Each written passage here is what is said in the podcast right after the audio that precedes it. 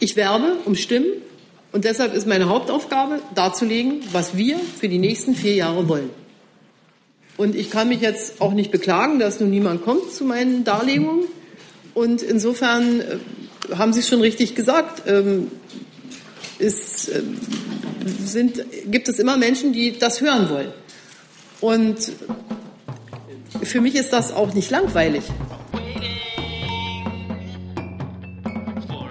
Der Bundespressekonferenz sagen wir unserem heutigen Gast, Bundeskanzlerin Angela Merkel, Sie haben mitgebracht Ihren Regierungssprecher und Sie haben mitgebracht anderthalb Stunden Zeit. Sie sind jetzt zum 21. Mal in Ihrer Amtszeit hier, stellen sich unseren Fragen.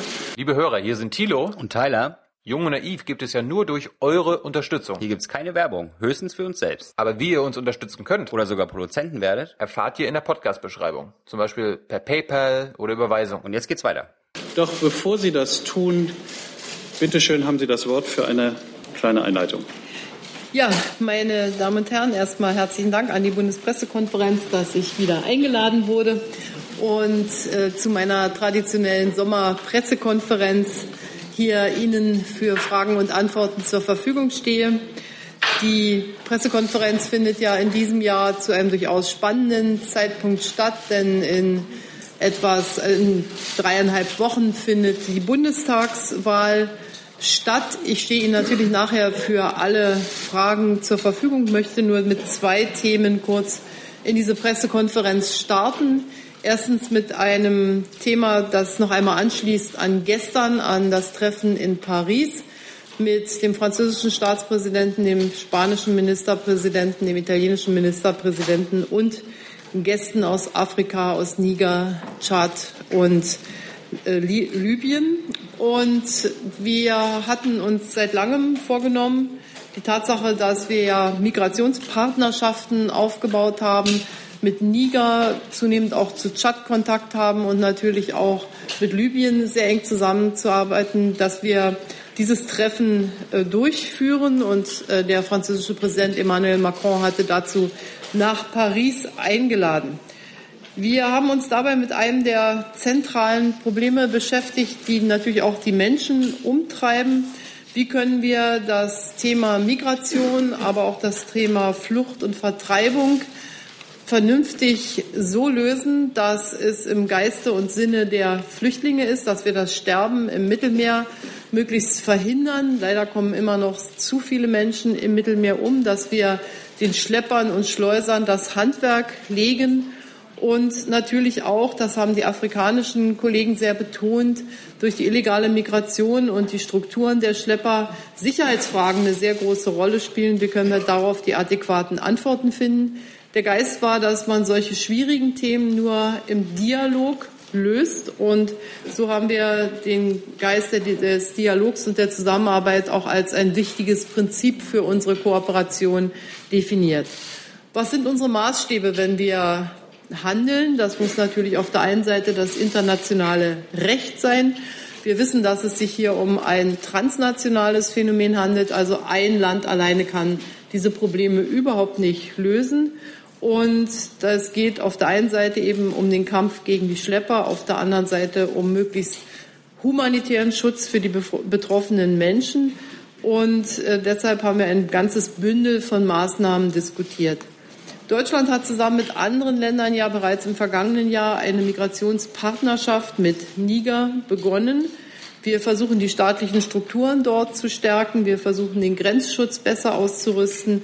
Wir beschäftigen uns mit dem Polizeiaufbau, aber wir beschäftigen uns vor allen Dingen auch mit Einkommensmöglichkeiten für die Menschen in den Regionen, in denen die, das Einkommen heute aus den illegalen Strukturen der Schlepperei entsteht. Das ist für Deutschland insbesondere der Dreh- und Angelpunkt Agades, wo wir in großem Maße jetzt auch Entwicklungshilfemaßnahmen durchführen. Und es geht natürlich auch um die Aufdeckung der Schlepperstrukturen, auch die finanziellen Strukturen. Was Libyen anbelangt, so ist Libyen ein sehr fragiles Staatsgebilde, wenn man es noch positiv beschreibt. Die Regierung der nationalen Einheit unter Ministerpräsident Serraj muss gestärkt werden. Daran arbeiten wir, auch der UN-Vermittler. Und jetzt geht es um die Frage, wie können wir hier das Elend, und das muss man ja sagen, der Hunderttausenden von Flüchtlingen, die dort in Libyen sich aufhalten, mildern. Und dazu gibt es eine Kooperation zwischen der Europäischen Union und Libyen, die darauf aus ist, auf der einen Seite Menschen in Not zu retten, dass Sie kennen die Operation Sophia, gleichzeitig aber auch den libyschen Staat zu ertüchtigen, eine vernünftige Küstenwache aufzubauen. Hier hat Italien sehr viele Beiträge geleistet. Und in dem Maße, wie die nationale Einheitsregierung auch Zugang zu den Regionen hat, in diesen Regionen dem UNHCR und der Internationalen Organisation für Migration Zugang zu den Menschen zu gewährleisten und dann den UNHCR und die Internationale Organisation für Migration finanziell zu unterstützen. Das tut Deutschland. Ich hatte deshalb im August den, ähm, die äh, Chefs sozusagen dieser beiden Organisationen eingeladen, um mit ihnen genau über diesen Punkt zu sprechen. Wir wissen, dass wir hier am Anfang eines Prozesses stehen. Aber ich glaube, der Kampf gegen die Illegalität und die Frage der Regularität ist von äußerster Wichtigkeit. Für uns im Zentrum also humanitäre Aufenthaltsbedingungen für die Menschen vor Ort. Zweitens in Fällen, und darum hat uns der UNHCR gebeten, die schwere Menschenschicksale von wirklichen Flüchtlingen auch äh, beinhalten, Resettlement, wie das heißt, also Umsiedlung nach Europa. Hier hat uns der UNHCR gebeten, über die 20.000 hinaus, die wir aus, aus libanesischen, jordanischen Flüchtlingslagern aufnehmen, auch äh, hier aus Libyen Menschen aufzunehmen, auf Empfehlung des UNHCR und natürlich mit Rück in Rücksprache mit den nationalen Behörden. Deutschland ist dazu bereit. Und bei den vielen Menschen, die aus wirtschaftlichen Gründen ähm, nach Libyen gekommen sind, auch die Rückführung in ihre Heimatstaaten zu befördern. Und das bedeutet dann im wahrsten Sinne des Wortes Fluchtursachen zu bekämpfen. Denn mit diesen Ländern, den Herkunftsländern, weder Niger noch Libyen sind Herkunftsländer, mit diesen Herkunftsländern müssen wir dann ein breites Angebot und Spektrum von Entwicklungshilfe leisten, um jungen Menschen dort auch Hoffnung zu geben. Nachdem wir das EU-Türkei-Abkommen also abgeschlossen haben, müssen wir jetzt unter sehr viel schwierigeren Bedingungen noch auch den illegalen Strukturen im Blick auf die zentrale Mittelmeerroute, wie es immer heißt, den Kampf ansagen. Und dies ist als eine gemeinsame Aufgabe verstanden worden. Wir werden jetzt im Blick auf den EU-Afrika-Gipfel, der Ende November stattfindet, gerade auch noch mal die gesamte, das gesamte Spektrum der Kooperation mit Afrika ganz im Geiste unserer G20-Partnerschaft mit Afrika äh, uns vor Augen führen und wo nötig auch Verbesserungen oder Stärkungen vornehmen. Auf jeden Fall sind wir gestern wieder einen Schritt vorangekommen und das wirklich Gute ist, dass eine enge Partnerschaft auch mit den afrikanischen Staaten entstanden ist, aber die muss noch weiterentwickelt werden. Ich möchte noch auf ein zweites Thema hinweisen, äh, es wird am 14. September diesen Jahres ja die internationale Automobilausstellung in Frankfurt äh, eröffnet. An dieser Eröffnung werde ich teilnehmen und natürlich wird das gesamte Thema des ähm, Automobilstandortes Deutschland dort eine zentrale Rolle spielen. In diesem Zusammenhang spielt natürlich sowohl die Frage, wie kommen wir zu modernen Antriebstechnologien ohne die Verbrennungsmotoren, die noch auf Jahre und Jahrzehnte eine wichtige Rolle spielen werden, äh, sozusagen zu vernachlässigen? Wie können Verbrennungsmotoren auch umweltfreundlicher gemacht werden? Und wie können wir gleichzeitig die Klimaschutzziele einhalten und die Umweltvorschriften auch bezüglich der Stickoxide einhalten? Dieses Thema wird natürlich auf der internationalen Automobilausstellung eine große Rolle spielen. Ich habe für nächsten Montag die am meisten betroffenen Kommunen bezüglich der Überschreitung der Grenzwerte von NOx nach Berlin eingeladen. Und wir werden mit Vertretern der Bundesregierung und Ministerpräsidenten darüber sprechen, welche zusätzlichen Maßnahmen die Kommunen durch individuelle kommunale Pläne auch durchführen können, um einen weiteren Baustein bei der Reduktion der NOx-Emissionen hinzuzufügen. Sie wissen, wir haben das Software-Update, wir haben die Umtauschprämien, aber wir wissen, das alleine reicht nicht aus. Und deshalb brauchen wir kommunale Maßnahmen, die vom Bund unterstützt werden, zum Teil ja auch von der Automobilindustrie. Und ich glaube, das wird ein Punkt sein, an dem wir einen weiteren Baustein hinzufügen. Es wird dann im November einen weiteren zweiten Gipfel noch einmal mit der Automobilindustrie geben. Und so wollen wir Schritt für Schritt uns dem Thema nähern. Wie können wir es schaffen, dass keine Fahrverbote notwendig sind und trotzdem die Umweltvorschriften eingehalten werden? Und das ist aus meiner Sicht auch ein wichtiges Treffen. Das waren meine beiden Eingangsbemerkungen. Und jetzt freue ich mich auf Ihre Fragen. Gut, ich habe ungefähr 80 Wortmeldungen vorliegen, mehrere gleichzeitig. Wir fangen vorne an bei Herrn Özkan. Bitte schön. Özcan von der türkischen Tageszeitung Hürriyet.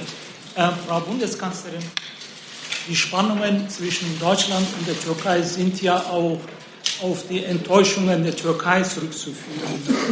Ähm, etwa beim Flüchtlingsabkommen es wurde weder die versprochene Finanzhilfe in Höhe von drei Milliarden Euro gezahlt, noch die Visafreiheit gewährt, noch hat man die versprochen, die EU-Beitrittsverhandlungen beschleunigt. Ähm, jetzt sieht es so aus, als würde man die jetzige Situation in der Türkei für eine Gelegenheit, um, die, um den Abbruch der EU-Beitrittsverhandlungen nutzen. Wie geht es jetzt weiter? Haben Sie einen Plan, um die ähm, Beziehungen zur Türkei zu verbessern? Also ich würde sehr gerne bessere Beziehungen zur Türkei haben, aber wir müssen natürlich die Realität betrachten. Und wenn ich einmal mit dem EU-Flüchtlingsabkommen beginnen darf, dann hält die Europäische Union ihre Versprechungen bezüglich der finanziellen Mittel ein. Es sind Mittel ein, großes, ein großer Teil der drei Milliarden Euro sind gebunden mit Projekten verabredet. Nicht alle diese Projekte sind bereits fertig. Deshalb ist auch noch nicht das gesamte Geld geflossen, aber diese Mittel sind gebunden. Und die Europäische Union steht auch zu ihrer Zusage, wenn diese drei Milliarden aufgebraucht sind, dass dann weitere drei Milliarden noch einmal zur Verfügung gestellt werden. Was die Visafreiheit anbelangt, so fehlen bestimmte Teile der Verabredung noch. Die sind von der türkischen Seite nicht umgesetzt, insbesondere was die Terrorgesetzgebung anbelangt. Und deshalb äh, konnten wir diesen Teil auch noch nicht umsetzen, weil eben hier noch Bausteine fehlen. Inzwischen hat sich aber eine Entwicklung äh, ergeben in der Türkei, die bedeutet, dass eine Reihe von deutschen Staatsbürgern in Untersuchungshaft sitzen, von denen wir der Meinung sind, dass dies nicht gerechtfertigt ist. Sie kennen alle die Fälle und ähm, wir haben deshalb uns entschieden, eine Neuorientierung der Türkei-Politik vorzunehmen. Das äh, bedeutet auf der einen Seite Hinweise im Blick auf Reisende, die wissen müssen, dass aus sehr ähm, uns nicht nachvollziehbaren Situationen, wenn ich an den Fall von Herrn Steutner denke, äh, Menschen plötzlich inhaftiert werden. Das bringt ein hohes Maß an Verunsicherung mit sich. Und darauf haben wir reagiert mit einem ganzen Bündel von Maßnahmen. Das kennen Sie und das war leider notwendig. Ich persönlich äh, sage mit Blick auf die drei Millionen türkischstämmigen Bürgerinnen und Bürger, die in Deutschland leben, dass wir uns bessere Beziehungen wünschen, aber dass das auch etwas mit der Einhaltung rechtsstaatlicher Prinzipien zu tun hat. Und die sehen wir im Augenblick in der Türkei nicht gewährleistet. Und deshalb ist dies eine sehr komplizierte Phase unserer Beziehungen, gerade auch zwischen Deutschland und der Türkei. Und ähm, wir müssen jetzt abwarten, wie sich die Dinge weiterentwickeln. Aber unsere Forderung heißt ganz eindeutig, dass äh, Menschen, die da inhaftiert sind, äh, freigelassen werden. Dennis Yücel, Herr Steutner, Rotolu, also eine ganze Reihe von Fällen. Und es gibt auch einige, die nicht so im Fokus stehen, wo wir es überhaupt nicht verstehen. Und das hat leider auch Auswirkungen auf unsere wirtschaftlichen Beziehungen. Und ähm, ich bedauere das, aber ich halte es für geboten. Der nächste ist Herr Grimm. Frau Merkel, Christian Grimm von Dow Jones. Ich hätte eine wirtschaftliche Frage, die betrifft die Stahlindustrie. Außenminister Gabriel war äh, vorgeprescht und hatte eine nationale Stahllösung ins Gespräch gebracht, anstelle die Stahlsparte von ThyssenKrupp ähm, zu verkaufen an einen ausländischen Konzern. Wie äh, stehen Sie zu der Thematik? Bevorzugen Sie auch eine nationale Stahllösung oder sagen Sie, äh, das müssen die Unternehmen unter sich klären? Ich glaube, im Kern ist es eine wirtschaftliche Frage, aber es ist natürlich auch eine strategische Frage. Wir wollen eine Stahlindustrie in Deutschland, weil wir der Meinung sind, dass unsere Stahlproduktion sowohl sehr hohe technische Standards erfüllt, wie Spezialstähle und vieles andere. Und wir wollen natürlich vor allen Dingen auch die Arbeitsplätze sichern. Welche Option dafür wirtschaftlich die günstigste ist, das müssen die Unternehmen selbst entscheiden. Aber es gibt ein politisches Interesse daran, dass die Stahlindustrie eine Zukunft hat in Deutschland. Und wir haben eine Reihe von ähm, Dingen, die auch Berührungen zur Politik haben. Das ist auf der einen Seite das Emissionshandelssystem, das im Augenblick Lösungen in Europa für die Stahlindustrie gefunden hat, die mit dem physikalischen Prinzipien des Wirkungsgrades gar nicht zusammengehen. Wir müssen da also im Trilog mit dem Europäischen Parlament noch Lösungen finden. Und das Zweite ist, damit haben wir uns ja in der G20-Präsidentschaft auch sehr intensiv beschäftigt. Wir haben ja die G20-Präsidentschaft auch noch inne. Das heißt, äh, bis Ende des Jahres werden wir das auch weiter verfolgen. Das ist das Stahlforum, wo es auch um Dumping auf den Weltmärkten geht und wo ja auch Abmachungen getroffen wurden, dass jetzt Daten geliefert werden und dass man dann bis Oktober auch äh, Lösungen findet. Und ich halte das schon für sehr zentral. Und insofern verdient die Stahlindustrie in dieser Hinsicht auch die politische Unterstützung und Flankierung. Nächstes Frau Dunst. Jetzt muss ich das Mikro finden. Ist es das? Ja. Ja. Frau Bundeskanzlerin, vor genau zwei Jahren waren Sie die Flüchtlingskanzlerin. Wir schaffen das, war Ihr äh, Motto bei der Sommerpressekonferenz. Jetzt gestern Abend konnte man äh, den Eindruck haben, dass eher weniger davon übrig geblieben ist. Was ist die authentische Angela Merkel? Wo schlägt ihr Herz? Als Kanzlerin der Willkommenskultur oder als Kanzlerin der Abschottungspolitik? Und war letzteres der Preis für Frieden in der Union und äh, mit Herrn Seehofer und für eine vierte Kanzlerkandidatur? Also ich arbeite nicht mit diesen Begriffen, sondern ich glaube, dass doch vollkommen klar ist, dass wir im Herbst, also heute vor zwei Jahren oder wenige Tage später vor zwei Jahren, eine Situation hatten, die eine humanitäre Ausnahmesituation war.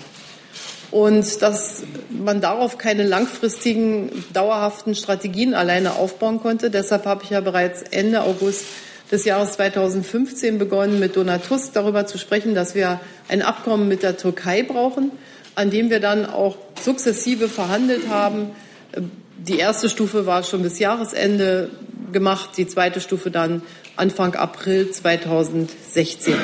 Und dass wir die Dinge ordnen müssen, steuern müssen und vor allen Dingen, dass wir nicht uns abhängig machen können von Schleppern und Schleusern und illegalen Strukturen im Verhältnis zwischen verschiedenen Staaten, das äh, ist, glaube ich, das A und O, wenn man eine humanitäre, aber auch ähm, legale Lösung finden will, um mit den Problemen von Flucht, äh, Vertreibung, aber auch wirtschaftsgetriebener Migration umzugehen. Und deshalb war es wichtig und richtig, dass wir damals die Menschen aufgenommen haben in dieser Ausnahmesituation.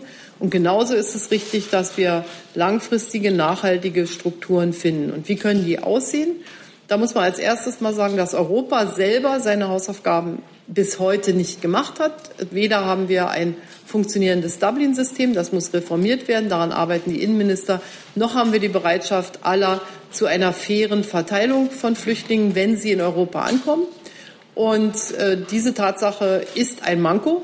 Und deshalb muss daran auch intensiv weitergearbeitet werden. Und es kann nicht sein, dass Europa Solidarität nur dann zeigt, wenn es ähm, einigen hilft, sondern entweder sind wir miteinander solidarisch mit Ländern wie Italien, mit Ländern wie Griechenland.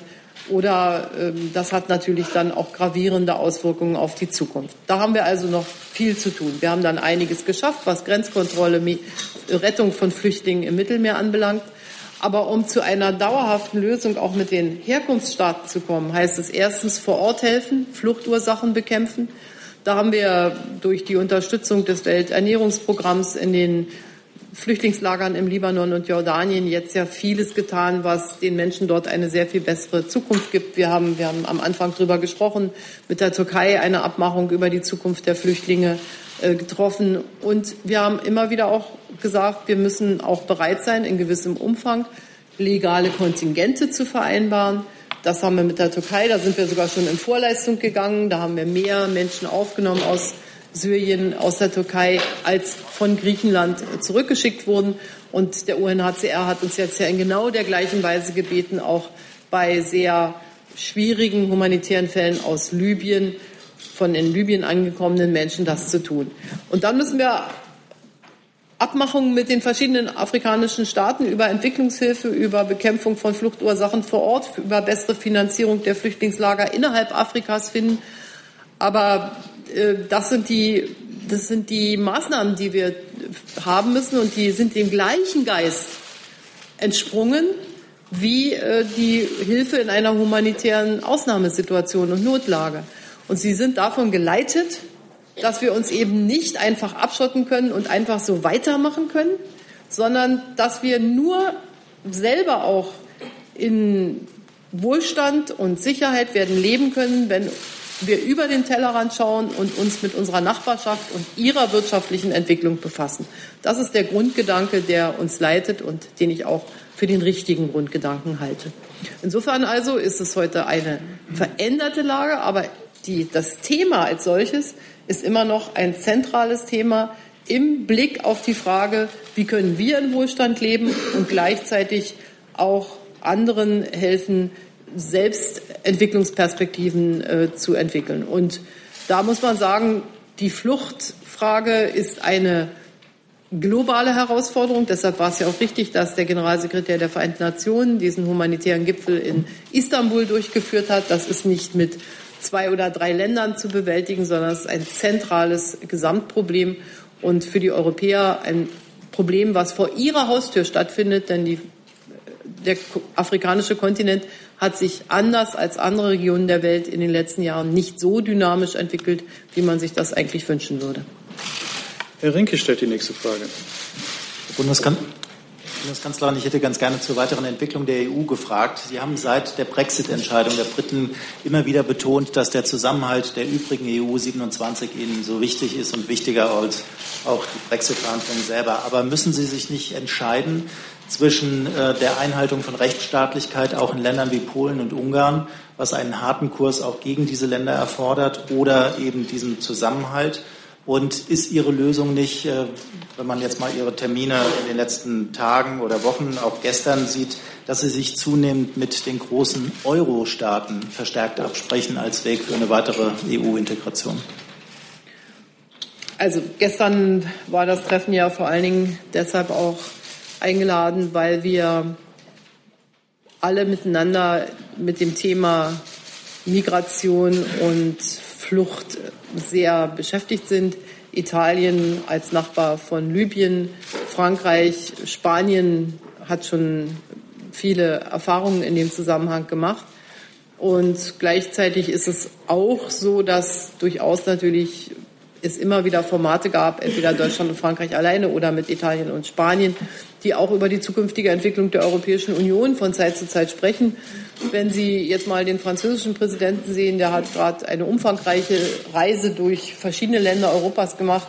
Wenn ich das jetzt im Augenblick täte, würden Sie wahrscheinlich sagen, dass ich mich nicht ausreichend um den Wahlkampf kümmere. Also ich glaube, in der speziellen Zeit des Wahlkampfes ist es jetzt nicht die Zeit, äh, kleinere und andere Länder zu besuchen. Aber das wird natürlich auch wieder der Fall sein. Wir haben immer die Politik gehabt, mit allen europäischen Partnern gemeinsam zu sprechen. Und sie werden auch keine Fortentwicklung der Europäischen Union bekommen, wenn sie nicht den Kontakt zu allen suchen. Jetzt haben Sie die Frage der Rechtsstaatlichkeit um Polen aufgeworfen. Das ist ein ernstes Thema. Denn die Voraussetzungen für die Kooperation innerhalb der Europäischen Union sind die Prinzipien der Rechtsstaatlichkeit. Und ich nehme das, was die Kommission hier sagt, und morgen wird ja auch Jean-Claude Juncker nach Deutschland kommen, da werde ich mit ihm natürlich noch mal ausführlich darüber reden. Ich nehme das sehr ernst. Und wir können uns, so sehr ich mir wünsche, dass wir sehr gute Verhältnisse und sehr gute Beziehungen zu Polen haben, ist unser Nachbar und ich werde das auch immer im Geist sozusagen der Wichtigkeit dieser Beziehung tun. Aber wir können da auch nicht einfach den Mund halten und nichts sagen um des lieben Friedens willen. Hier geht es um Grundlagen äh, der Kooperation innerhalb der Europäischen Union. Also es heißt nicht Rechtsstaatlichkeit oder Zusammenhalt. Zusammenhalt in der EU unter Preisgabe der Rechtsstaatlichkeit ist nicht mehr die Europäische Union. Und dann geht es um andere Fragen der Weiterentwicklung. Wir haben jetzt gerade unter der estnischen Präsidentschaft ähm, ein Land, das die digitale Agenda sehr vorantreibt. Dazu wird es ja auch einen informellen Gipfel Ende September in Tallinn geben. Und wir haben natürlich auch eine Reihe von Fragen zu beantworten über die Fortentwicklung der Eurozone. Hier stecken aber die Diskussionen noch sehr am Anfang. Und ich für mich sehr positiv zu bewerten ist, dass wir in relativ kurzer Zeit zu einer viel besseren Zusammenarbeit in Fragen der Verteidigung gekommen sind. Sehr unzufriedenstellend finde ich ist nach wie vor die außenpolitische Kohärenz der Europäischen Union. Wenn ich zum Beispiel mal zu einer einheitlichen Haltung in Richtung China denke, dann würde ich mir hier sehr viel mehr Zusammenhalt noch unter den europäischen Mitgliedstaaten wünschen. Herr Wonka. Frau Dr. Merkel, äh, ich glaube, Sie sind ja auch CDU-Vorsitzende, deswegen gestatten Sie zwei kurze Fragen zum CDU-Wahlkampf, den Sie ja anführen. Erstens hat sich äh, Ihr Präsidiumsmitglied Jens Spahn als Ihr potenzieller Nachfolger disqualifiziert, weil er Staatszuschüsse für ein privates äh, Finanzengagement äh, angenommen hat und es jetzt zurückgeben will? Und zweitens, weshalb haben Sie als Eingeladene für das am Sonntag stattfindende TV-Duell offenkundig, was man lesen konnte, versucht, Bedingungen zu diskutieren und damit gedroht, nicht zu kommen, wenn ihre Bedingungen nicht erfüllt werden?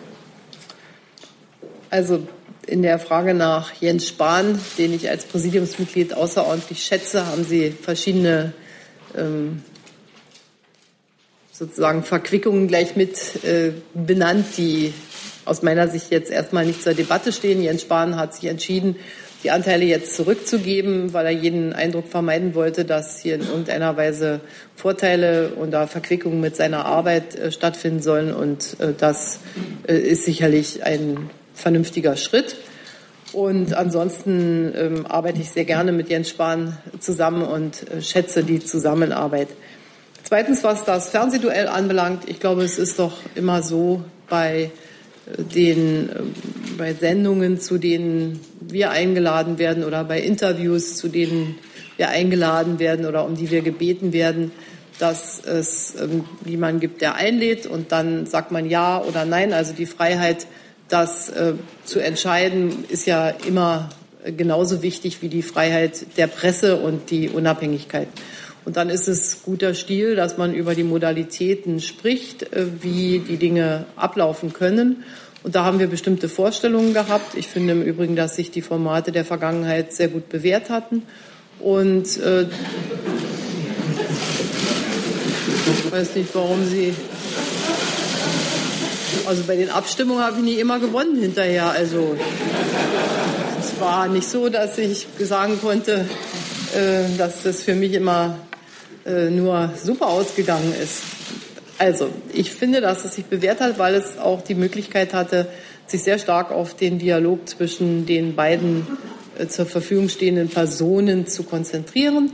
Und deshalb äh, war unsere Vorstellung davon, dass wir das auch im Kern so beibehalten. Im Übrigen gibt es eine Vielzahl anderer Formate, wenn man zum Beispiel über Publikum nachdenkt. Wir werden alleine sowohl Martin Schulz als auch ich drei äh, Townhall-Formate in jedem äh, der größeren Sender, will jetzt keinen beleidigen, also in drei Sendern machen, sodass also auch das Gespräch mit dem Bürger nicht zu kurz kommt. Ansonsten gibt es eine Vielzahl von Interviews, wo, wenn man dann sehr viele gibt, schon wieder gesagt wird, dass man fast zu viele gibt. Also äh, ich glaube, dass sozusagen die Freiheit der Diskussion, wie kann so ein Format sein, und die Pressefreiheit in keinem in keinem Gegensatz zueinander stehen. Das heißt, Sie wären nicht hingegangen, wenn Ihre Bedingungen nicht erfüllt worden wären? Das heißt erstmal, dass ich mich auf das Duell am Sonntag freue. Herr Petras. Das wäre dann hier. Paul Petras, MDR Fernsehen. Äh, ich möchte Sie nach einer persönlichen Regierungsbilanz fragen. Ähm, von Ihren Wahlversprechen vor vier Jahren haben Sie ja offensichtlich die schwarze Null eingehalten und dass bei den Steuern alles so bleibt, wie es ist. Was Sie dezidiert nicht wollten, war ähm, das Eherecht für gleichgeschlechtliche Paare, ähm, den Mindestlohn und die Pkw-Maut. Warum konnten Sie denn diese Wahlversprechen nicht halten und hat das dazu beigetragen, dass Sie sich schwer getan haben, überhaupt wieder anzutreten? Nein, was die Frage der Bereitschaft, wieder selber anzutreten anbelangt, ging es um die Frage, traue ich mir für weitere vier Jahre, es geht ja nicht nur um den Wahlkampf, sondern für vier Jahre zu, diese Aufgabe durchzuführen. Bin ich neugierig genug? Habe ich genug Kraft? Habe ich genug äh, Freude an dieser Aufgabe? Und das finde ich ist schon richtig gewesen, dass ich das nicht als einfach gegeben nehme und sondern darüber schon mal intensiv nachgedacht habe.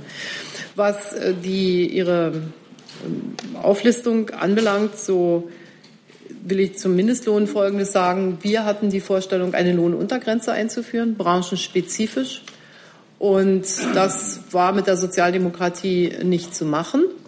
Und deshalb standen wir vor der Frage, hier gar nichts zu tun, was ich für falsch gehalten hätte, weil auch wir gesagt haben, wir brauchen Lohnuntergrenzen, weil viel zu viele Menschen den ganzen Tag gearbeitet haben, also Normalarbeitsverhältnis hatten und trotzdem Aufstocker waren, selbst wenn sie alleinstehend waren.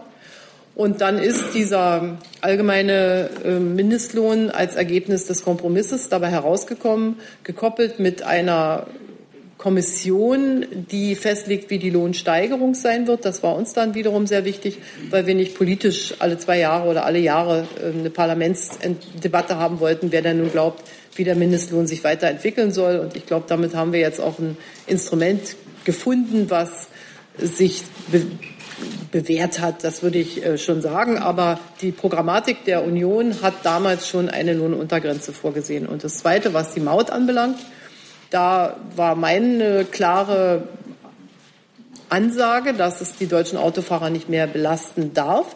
Ich konnte mir zum damaligen Zeitpunkt nicht vorstellen, wie man eine solche Lösung findet. Wir haben sie jetzt gefunden. Die Europäische Kommission hat dieser Lösung auch zugestimmt. Und damit waren meine Bedenken äh, weg. Und ich finde, wir sollten jetzt diese Maut auch umsetzen. Denn es ist schon so, dass äh, wir die deutschen Autofahrer auf vielen Straßen Europas auch Maut bezahlen und Deutschland ja nun ein Transitland ist. Und was die Frage der äh, Ehe von gleichgeschlechtlichen Paaren anbelangt, so haben wir ja sehr lange die Abstimmung auch aufgehalten und haben aber auch selber gespürt, das sage ich, wenn ich wir sage, auch Horst Seehofer und ich, dass in unseren Parteien, in CDU und CSU, dazu sehr unterschiedliche Meinungen herrschten. Und deshalb haben wir uns dann entschieden, diesen Punkt zu einer Gewissensentscheidung äh, zu machen. Und äh, deshalb konnte es dann auch zur Abstimmung gebracht werden. Und ich habe den Eindruck, jetzt auch aus den letzten Wochen, dass es eher zu einer Befriedung der gesellschaftlichen Diskussion beigetragen hat. Herr Herolz.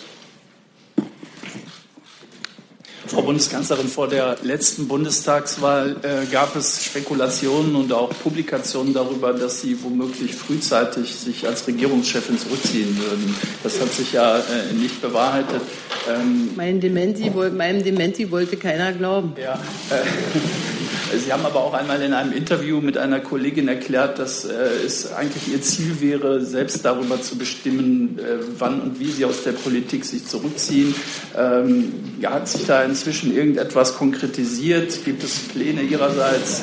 Und äh, wenn ich darf, äh, Sie sind ja jetzt schon geraume Zeit CDU-Vorsitzende. Wie hat sich die Partei in dieser Zeit äh, Ihrer Meinung nach unter Ihrer Führung verändert? Da war am Anfang von der Sozialdemokratisierung der CDU die Rede. Ist die CDU heute eine andere als zu der Zeit, als Sie das Amt angenommen haben?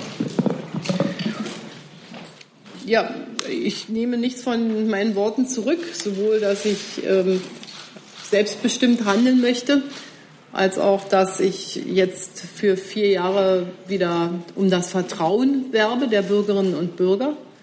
Und was man von solchen Spekulationen halten kann, da ist ja der Rückblick so, dass sie doch lieber mir glauben als anderen, wenn es um mein Leben geht. So, was die CDU anbelangt, so hat sich natürlich die CDU verändert, weil sich die ganze Welt verändert hat und äh, auch Deutschland sich permanent verändert. Das heißt, wir haben vollkommen neue Herausforderungen zu bewerkstelligen. Trotzdem ist etwas geblieben. Das sind die Grundwerte der CDU, das sind die Wurzeln, aus denen wir unsere Politik speisen, aber sie müssen auf immer neue äh, Herausforderungen natürlich ähm, angewandt werden. Die Mitgliedschaft der CDU hat sich natürlich verändert, auch gerade ganz besonders durch die deutsche Einheit. Das war ja auch äh, schon immer klar. Wir haben wie alle Volksparteien darum zu kämpfen, dass äh, wir, wenn wir Volkspartei sein wollen, auch junge Leute für die politische Arbeit gewinnen. Und ich sehe voraus, dass sich Parteiarbeit durch die sozialen Medien und durch das Internet noch mal sehr stark verändern wird. Wir versuchen darauf jetzt ja auch in diesem Wahlkampf schon einige Antworten zu geben, weil einfach die Menschen immer mehr erwarten, dass der Teil oder die Fachbereiche oder die Bereiche, in denen Sie sich für Politik interessieren, meinetwegen für Familienpolitik oder Wirtschaftspolitik oder Außenpolitik, dass da auch eine viel individuellere Ansprache stattfindet äh, der Parteimitglieder. Also ich sage mal eine Sitzung des Ortsvereins äh, pro Woche äh, zu allen Themen, die es gibt. Abends Mittwoch, äh, die ist nicht mehr die alleinige Möglichkeit, Menschen für Politik zu begeistern. Und da hat sich sehr, sehr viel verändert. Das spüren wir und da müssen wir natürlich auch ganz neue Formate anbieten und ganz neue Ansprachen finden. Herr Zweigler. Hier. Frau Bundeskanzlerin, noch mal zum Sonntag, zum kommenden Sonntag. Warum gehen Sie eigentlich einen, äh, in ein Fernsehduell mit einem Kanzlerkandidaten der SPD, Martin Schulz, dessen Namen Sie kaum in den Mund nehmen? Äh, der Sie andererseits extra, für. Herr Zweigler, ich habe extra schon einmal heute mindestens ich hab, ich Martin gesagt, Schulz gesagt, damit Sie nicht dann nach einer halben Stunde fragen müssen. Deshalb habe ich auch gesagt, kaum in den Mund ja. nehmen.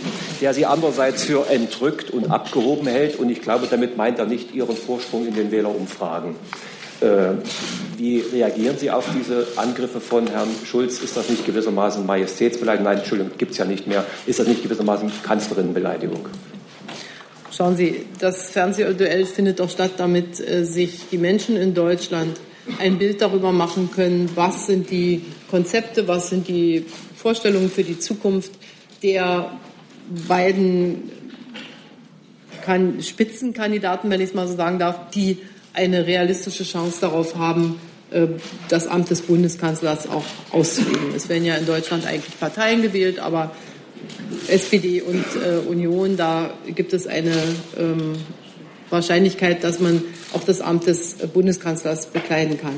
Und insofern äh, gehe ich dorthin, um den Menschen meine Vorstellung zu sagen und natürlich auch sicherlich wird dann in dem Duell herausgearbeitet, wo es auch Unterschiede gibt. Und äh, das versteht sich von selbst, unbeschadet dessen, was der Herausforderer nun ähm, sagt oder nicht sagt, sondern die Le Menschen sollen sich, die Zuschauerinnen und Zuschauer sollen sich ein Bild machen können. So, Frau Kollegin, hier vorne bitte. Frau Bundeskanzlerin, mein Name ist Rose. Ich bin Deutschland-Korrespondentin der russischen Zeitung Rossiyska Gazeta. Und zwar uns interessiert alle, wann die Sanktionen aufgehoben werden, warum sie noch anhalten, denn sie schaden auch nicht nur Russland, sondern der deutschen Wirtschaft. Und die zweite Frage, glauben Sie im Ernst, dass Russland äh, Baltikum annektieren könnte oder angreifen könnte?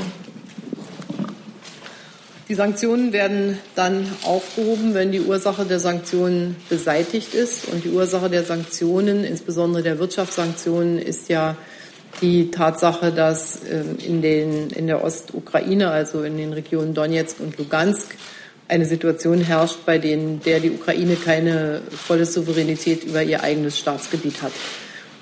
Ich bemühe mich mit, zusammen mit dem französischen Präsidenten, jetzt auch Emmanuel Macron, auch mit den Vereinigten Staaten von Amerika, dass wir im Rahmen des Normandie-Formats in Abstimmung mit den USA Lösungen finden. Wir haben jetzt gerade mit viel Kraft dafür äh, geworben, dass es zum Schuljahresbeginn einen Waffenstillstand gibt. Ich will die Gelegenheit nutzen, auch nochmal von meiner Seite Macron und ich haben gestern nochmal auch in einer gemeinsamen Presseerklärung hingewiesen, zu sagen, wie wichtig die Einhaltung dieses Waffenstillstands ist, und zwar für beide Seiten, weil darauf aufbauend dann auch weitere politische Gespräche durchgeführt werden könnten. Und wenn wir diese Agenda von Minsk umsetzen könnten, dann wäre da auch die Voraussetzung gegeben, dass wir die Sanktionen aufheben könnten. Was, wie Sie richtig sagen, sowohl gut für die russische Wirtschaft wäre, als auch gut für die deutsche Wirtschaft wäre. Äh, und was die Frage des Baltikums anbelangt, also ich äh, hoffe, dass nachdem das Prinzip der territorialen Integrität im Zusammenhang mit der Krim nach meiner Auffassung ähm, flagrant verletzt wurde, dass äh, diese Integra territoriale Integrität aller Staaten seitens Russlands eingehalten wird. Und deshalb kämpfen wir dafür, dass wir auch wieder bessere Kontakte haben werden. Ich meine, ich habe mich immer dafür eingesetzt, bei aller Härte auch bezüglich der Sanktionen, dass gleichzeitig der EU-NATO-Rat, äh, der NATO-Russland-Rat äh, nicht aufgehoben wird, dass wir die NATO-Russland-Akte einhalten, weil das die Voraussetzung ist, auch im Gespräch zu bleiben. Und äh, ich hoffe, dass wir da auch Fortschritte machen können. Herr Papas. Papas, Griechische Zeitung, Frau Bundeskanzlerin. Ist, äh, vor kurzem hieß ja die Devise, dass die Schuldenkrise und die Eurokrise, dass wir nicht über den Berg sind. Aber momentan ist nur Griechenland in einem Programm. Erstens können Sie jetzt ausschließen, dass Griechenland ein viertes Programm brauchen wird. Und zweitens, wir hören momentan sehr wenig von Reformen in der EU. Ist das äh, der Grund, äh, dass die Krise nicht mehr akut ist? Und abgesehen von diesem Vorschlag äh, von äh, dem Finanzminister Dr. Schäuble, den ESM zu einem europäischen Währungsfonds, um zu, äh, weiterzuentwickeln, hört man sehr wenig. Ist das damit äh, geschehen? Weil Deutschland ja momentan sehr gut geht, aber der Rest in der Eurozone unter anderen Problemen, hohe Arbeitslosigkeit und so weiter, äh, leidet. Naja, wir haben also erstmal, was die Eurozone anbelangt, ja durchaus recht positive Daten. Alle Mitgliedstaaten des Euroraums wachsen, haben Wirtschaftswachstum, inklusive Griechenland. Zweitens ist die Zahl der Arbeitslosen signifikant äh, zurückgegangen und die Zahl der Arbeitsplätze, also auch der neu geschaffenen Stellen, wächst. Das sind erstmal gute Botschaften. Ich weiß, dass damit die Probleme gerade der Jugendarbeitslosigkeit natürlich keinesfalls bewältigt sind, aber damit stehen wir deutlich besser da, als wir das äh, vor zwei oder drei Jahren hatten. Und das ist auch ein Verdienst äh, der Länder, die sehr mutige Reformen gemacht haben, egal ob unter einem Programm oder nicht unter einem Programm. Ich äh, hoffe und gehe davon aus, dass Griechenland alles, was es äh, in Aussicht gestellt hat, auch umsetzen wird. Griechenland hat jetzt einige sehr erfolgreiche äh, Momente gehabt, als zum Beispiel ja auch versucht wurde, bestimmte Anleihen zu platzieren. Das hat sicherlich auch ein Stück Selbstvertrauen geschaffen. Und wenn das Programm dann erfüllt wird, dann äh, glaube ich, haben wir relativ positive Aussichten. Ich kann jetzt nichts versprechen. Ich bin nicht die griechische Politik und ich kann nur sagen, ich glaube, dass wir heute sehr viel besser dastehen als vor einem Jahr, als ich mir noch sehr viel mehr Sorgen gemacht habe. Und ich wünsche Griechenland wirklich allen Erfolg. Ich weiß, dass es für viele Menschen sehr, sehr schwierig ist. Aber ich glaube, dass auch Griechenland von mehr Arbeitsplätzen und damit dann auch von langsam von mehr Wohlstand äh, profitieren wird. Herr Vollrath. Ach so, und dann noch zum ESM. Also. Ähm, ich glaube, das wäre schon eine sehr wichtige Reform. Wir haben doch folgende Situation. Wir haben Fortschritte gemacht bezüglich unserer Rettungskapazitäten in außergewöhnlichen Situationen, aber wir haben vor allen Dingen auch bezüglich der Bankenunion Fortschritte gemacht. Wenn ich jetzt auch hier an die Mechanismen denke, die wir ausgearbeitet haben, so gibt es hier schon ein sehr gutes Sicherheitsnetz. Und jetzt ist nach den vielen Jahren, die wir Erfahrung gesammelt haben, doch die Frage, wie können wir als Europäer noch stärker und selbstbewusster zeigen, dass wir glauben, dass wir auch schwierige Situationen in unserem Euroraum alleine überwinden. Und da ist, finde ich, die, der Vorschlag von Wolfgang Schäuble, den europäischen Stabilitätsmechanismus in einen europäischen Währungsfonds umzuwandeln, ein sehr guter Gedanke. Und äh, der könnte dann auch dazu führen, dass wir noch mal stabiler sind und auch der Welt zeigen, wir haben alle Mechanismen in unserem eigenen Portfolio sozusagen des Euroraums, um auch auf unerwartete Situationen gut reagieren zu können. Und ansonsten finde ich, dass wir im Euroraum vor allen Dingen mal überlegen müssen, wie wir eine stärkere wirtschaftliche Kohärenz hinbekommen. Das Ganze heißt ja Wirtschafts- und Währungsunion. Wir haben jetzt viele Dinge zur Stabilisierung der Währungsunion gemacht. Aber die wirtschaftliche Kohärenz, die Stärke bei der Forschung, die äh, Staatsquote, viele andere Dinge, die lässt immer noch sehr zu wünschen übrig. Und darüber müssen wir aus meiner Sicht, wenn es um die Fortentwicklung der Währungsunion geht, auch noch mal intensiv sprechen. Herr Vorrat. Frau Bundeskanzlerin, mir. Äh, wie sicher sind Sie, dass äh, nach November auch noch Grenzkontrollen an den deutschen Außengrenzen stattfinden werden? Ja, so wie sich die Situation im Augenblick darstellt, äh, glaube ich, brauchen wir diese Grenzkontrollen und das wird auch ein Thema sein, über das ich morgen mit Jean-Claude Juncker spreche. Herr Sabelberg. Frau Bundeskanzlerin, ich sitze hier. Ja, ähm, ich sehe Sie. Vielen Dank, dass Sie heute zu uns kommen, ähm, dass Sie auch, auch Zeit nehmen, um mit uns zu sprechen in Ihrer heißen Phase des Wahlkampfs. Also vielen Dank dafür. Ich wollte gerne fragen, äh, weshalb Sie sehr gut ausgebildete und gut bezahlte Mitarbeiter des Kanzleramts Einsätze für Ihren Wahlkampf, also für die CDU. Also das habe ich nicht genau verstanden. Vielleicht können Sie das erklären. Ja, ich ähm, glaube, dass es möglich sein sollte, dass Mitarbeiterinnen und Mitarbeiter, egal in welchem Ministerium oder im Kanzleramt, die dort ihre Arbeit machen, auch außerhalb ihrer Arbeitszeit, die natürlich nicht politisch benutzt werden darf, äh, Arbeit für Parteien machen können müssen. Und da ist äh, auch eine, gibt es eine lange Rechtsprechung im Übrigen in der, äh, im bundesdeutschen Recht über die Frage, sollen auch Beamte die Möglichkeit haben, sich zu, politisch zu betätigen. Und ich habe darüber nachgedacht, wie kann ich das so machen, dass es auch ganz klar getrennt ist. Und man könnte sagen, das machen die einfach in ihrer Freizeit. Äh, das halte ich dann aber für sehr fragwürdig und deshalb haben wir uns für das Instrument der sogenannten 450-Euro-Jobs entschieden. Ein solches Instrument muss angezeigt bzw. beantragt werden bei dem Arbeitgeber und dann genehmigt werden, beziehungsweise manche müssen nur anzeigen, dieses Instrument. Das hat äh, der Arbeitgeber getan und damit ist es aus meiner Sicht äh, die transparenteste Form, Parteiarbeit und normale Tätigkeit voneinander zu trennen. Der Bundesrechnungshof möchte diese Praxis jetzt noch mal überprüfen und äh, ich begrüße das, dass er das tut, denn wir brauchen in diesen Fragen ja wirklich Klarheit. Also vielleicht einen kleinen Zusatz, wenn Sie gestatten. Also äh, ob es ja, eine gute Praxis ist oder nicht, das wird dann entschieden, ob es Gebrauch oder Missbrauch oder was auch immer ist. Aber ähm, warum sollte hochbezahlte und gut ausgebildete Mitarbeiter des Kanzleramts, auch, ihre Top-Beraterin, ähm, so freigestellt werden, um das vielleicht zu tun, äh, weil Ihr Generalsekretär doch gerade auch gesagt hat, dass diese Minijobs, worüber Sie reden, dass das eigentlich äh, gemacht werden von Leuten, die eigentlich nichts Ordentliches gelernt haben, also die eigentlich äh, nichts Besseres können. Also das habe ich dann nicht ganz verstanden. Ja, deshalb hat sich der Generalsekretär, das haben Sie vielleicht auch verfolgt, ja entschuldigt für diese Äußerung und ich habe diese Äußerung auch nicht geteilt. Und ansonsten geht es um die Transparenz, weil dann eine bestimmte Zahl von Stunden auch wirklich abgerechnet werden kann. Und deshalb ist dieses Instrument der 450-Euro-Jobs, äh, glaube ich, das Richtige. Herr Zieter, hinter Ihnen. Frau Bundeskanzlerin, ich habe noch eine Nachfrage. Sie haben gerade den ähm, ESM erwähnt, den es weiterentwickeln, zu entwickeln gilt.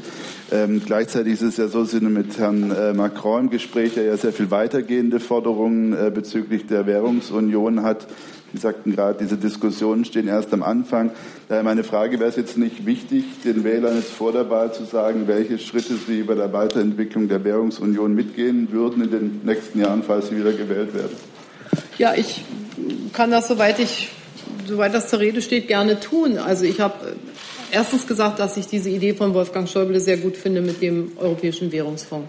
Zweitens habe ich deutlich gemacht, dass ich gegen, sagen wir mal, den Begriff eines europäischen Finanzministers per se nichts habe. Man muss da nur klären und soweit sind wir in den Gesprächen mit Frankreich noch nicht. Was könnte dieser Finanzminister machen?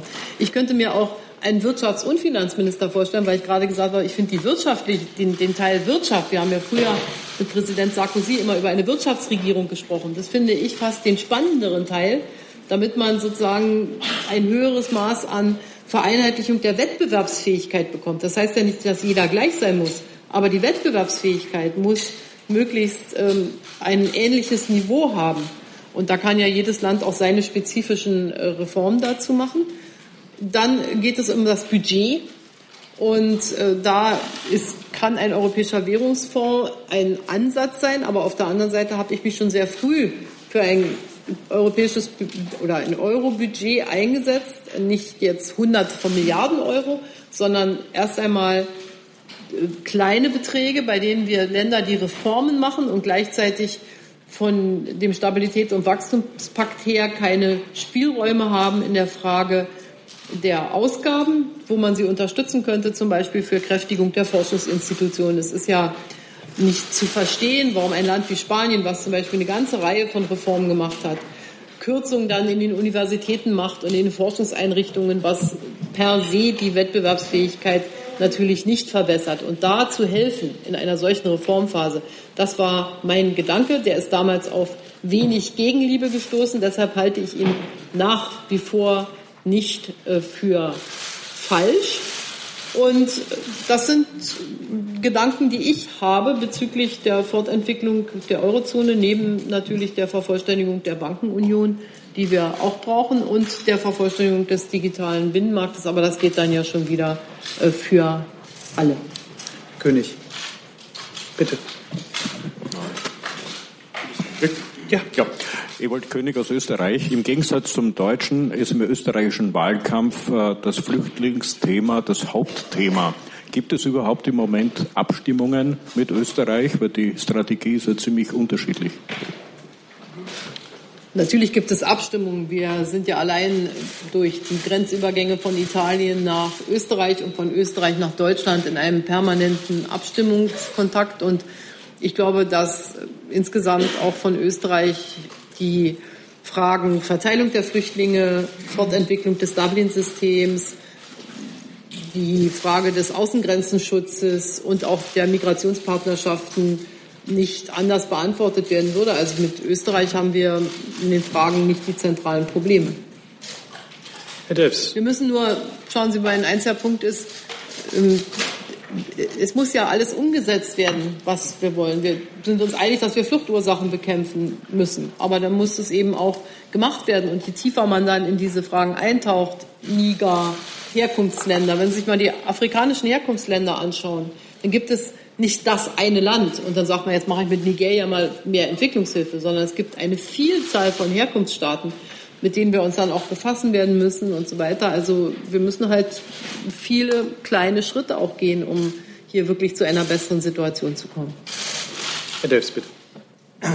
Ja, Frau Bundeskanzlerin, ich habe auch noch mal eine Frage zum Euro. Und zwar hatten Sie bei einem Besuch an einer Berliner Schule vor ein paar Wochen äh, unter anderem gesagt, dass der Euro zu schwach sei und dies ja äh, auch als Grund angeführt für den deutschen Handelsüberschuss mit ein Grund. Jetzt ist der Eurokurs mittlerweile bei 1,20 gegenüber dem US-Dollar gestiegen. Äh, begrüßen Sie denn jetzt diese Entwicklung, also diese Aufwärtsentwicklung des Euro? Das müssten Sie ja eigentlich. Ähm, sehen Sie darin möglicherweise auch eine Behebung dieses Problems des Handelsüberschusses? Äh, oder befürchten Sie da auch mögliche negative Auswirkungen auf die deutsche Exportwirtschaft?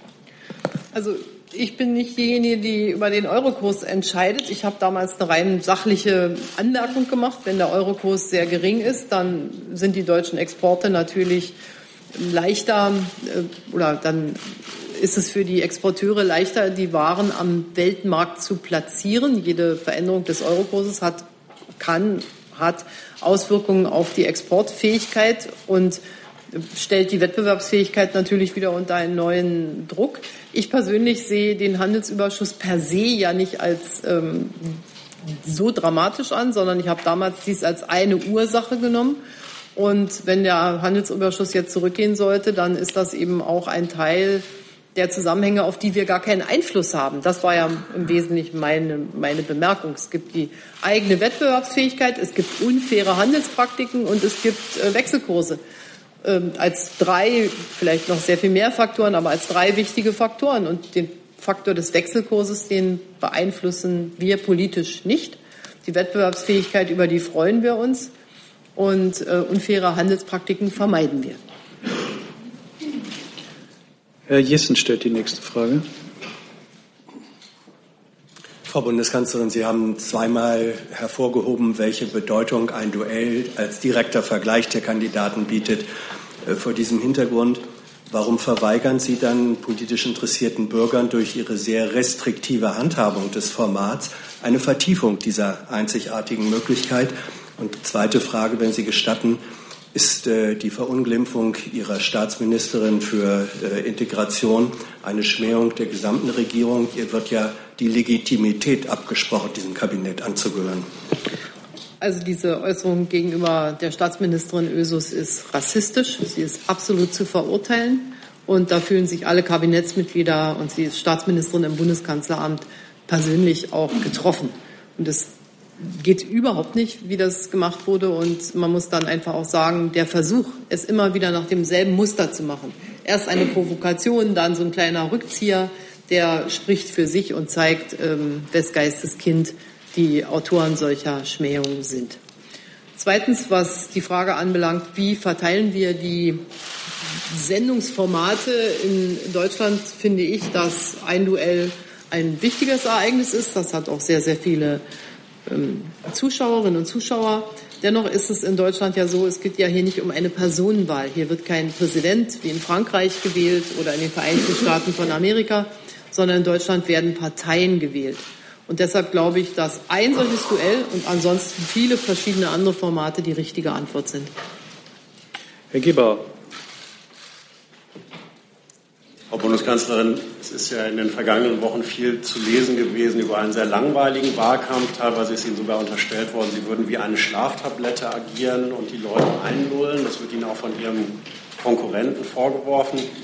Wie trifft Sie eigentlich so einen Vorwurf? Empfinden Sie sich selber auch als etwas zu langweilig? Und was macht das eigentlich aus, dass ähm, die deutsche Bevölkerung offenbar genau hinter diesem Kurs steht? Was bedeutet das eigentlich für Deutschland? Ist Deutschland auch ein langweiliges Land?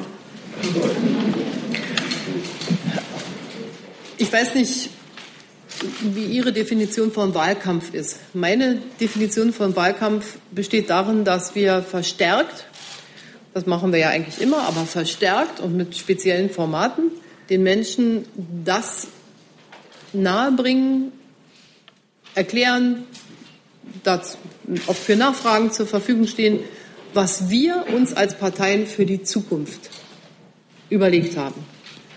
Wenn Wahlkampf in vielleicht in der Definition mancher, ich weiß es nicht, ist schönes Wahlkampf nur, wenn man sich gegenseitig beschimpft, dann ist das nicht die Vorstellung, die ich von Wahlkampf habe. Ich werbe um Stimmen und deshalb ist meine Hauptaufgabe, darzulegen, was wir für die nächsten vier Jahre wollen. Und ich kann mich jetzt auch nicht beklagen, dass nun niemand kommt zu meinen Darlegungen. Und insofern äh, haben Sie es schon richtig gesagt. Ähm, ist, äh, sind, gibt es immer Menschen, die das hören wollen. Und für mich ist das auch nicht langweilig, äh, sondern für mich ist das spannend, interessant und äh, jeden Tag trifft man auch neue Menschen. Es kommen dort gerade zu den ähm, Freiluftveranstaltungen viele, viele Menschen, die würden nie in einen Raum zu einer CDU-Veranstaltung kommen. Damit erreicht man auch ganz viele Menschen. Und äh, ja, und nun werbe ich dafür. Und dann haben die Wählerinnen und Wähler die Möglichkeit der Entscheidung. Und im Wahlkampf wird im Übrigen über all die Themen gesprochen, die wichtig sind für die Menschen, so wie Sie jetzt auch die Fragen stellen, was aus Ihrer Sicht wichtig ist. Und deshalb haben wir, wie ich finde, einen sehr interessanten Wahlkampf. Herr Steiner.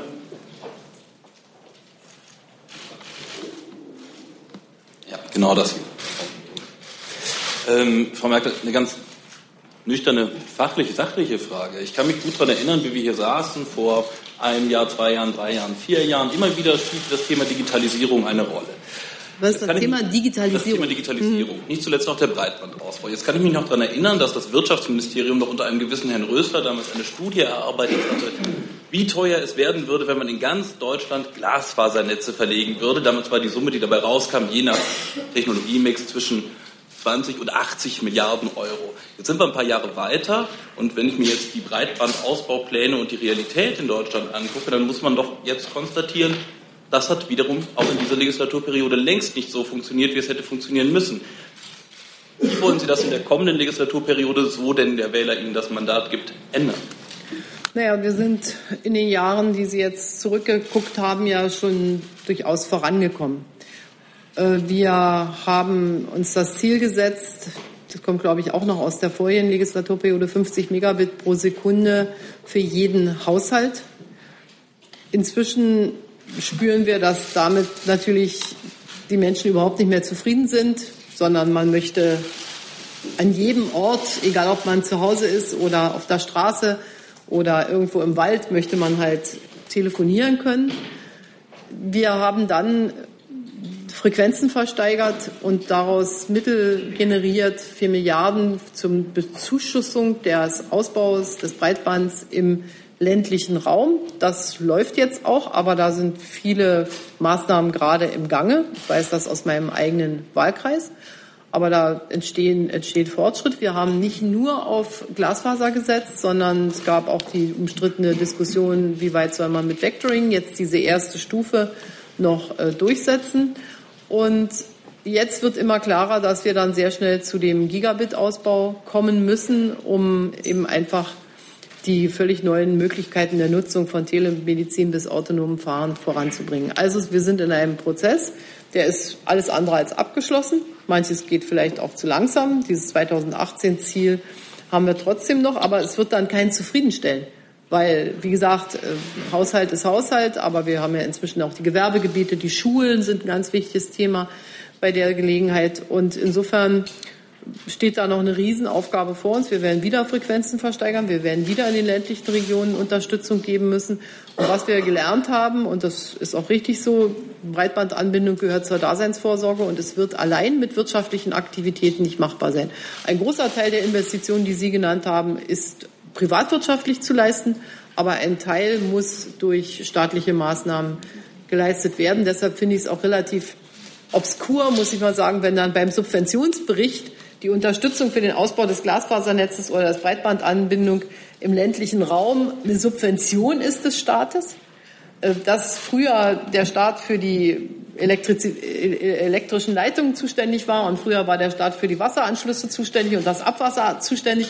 Das hat man nie als Subvention bezeichnet. Jetzt hat man eine neue Technologie, die auch zur Daseinsvorsorge gehört und dann wird das plötzlich als Subvention betrachtet. Also, wir haben noch viel zu tun, aber gegenüber den Jahren vorher ist auch schon mehr passiert. Frau Quadbeck. Ich habe äh, noch zwei Fragen zur Türkei. Ich würde einmal gerne wissen, ob Sie der Meinung sind, dass Sie wirklich schon alle möglichen Mittel ausgeschöpft haben, um die deutschen politischen Gefangenen in der Türkei freizubekommen. Oder liegt da möglicherweise noch was im Instrumentenkasten von Zollunion bis ähm, äh, Beitrittsverhandlungen wirklich abbrechen? Die eine Frage. Und die zweite Frage, glauben Sie, dass solange Erdogan die Macht hat in der Türkei, eine Normalisierung der Verhältnisse überhaupt möglich ist? Zur zweiten Frage, wir werden es immer wieder probieren, aber die Entwicklung äh, zeigt, dass im Augenblick die rechtsstaatliche Entwicklung in der Türkei genau in die falsche Richtung geht. Das muss man einfach konstatieren. Zweitens, alle Mittel ausgeschöpft äh, hat man selten. Was die Zollunion anbelangt, will ich ganz deutlich sagen, wir, ich werde das morgen dem Kommissionspräsidenten sagen und äh, auch der Ratspräsidentschaft, die dafür verantwortlich ist, ich sehe nicht und wir sehen nicht als Bundesregierung, dass wir in den nächsten Monaten ein Mandat erteilen könnten, um über die Zollunion zu sprechen, solange die Situation so ist, wie sie jetzt ist. Es finden da ja die internen Vorbereitungen in der EU statt, aber ein Mandat für die Erweiterung der Zollunion sehe ich unter den gegenwärtigen Umständen nicht und es muss ja auch einstimmig beschlossen werden im Rat. Nächste Frage von Frau Mayer. Bundeskanzlerin, äh, vor allem in Ostdeutschland, bei, bei, den, hier hinten, bei den Wahlkampfveranstaltungen ist ja immer dieses Merkel muss wegzuhören. Äh, das ist ja angelehnt an diesen 89er-Ruf, die Mauer muss weg. Können Sie erklären, warum Sie als ostdeutsche Bundeskanzlerin Ihre erbittertsten und lautesten Kritiker gerade im Osten haben und wie nah Ihnen eigentlich solche Situationen gehen, also ob, wie weit Sie die berühren?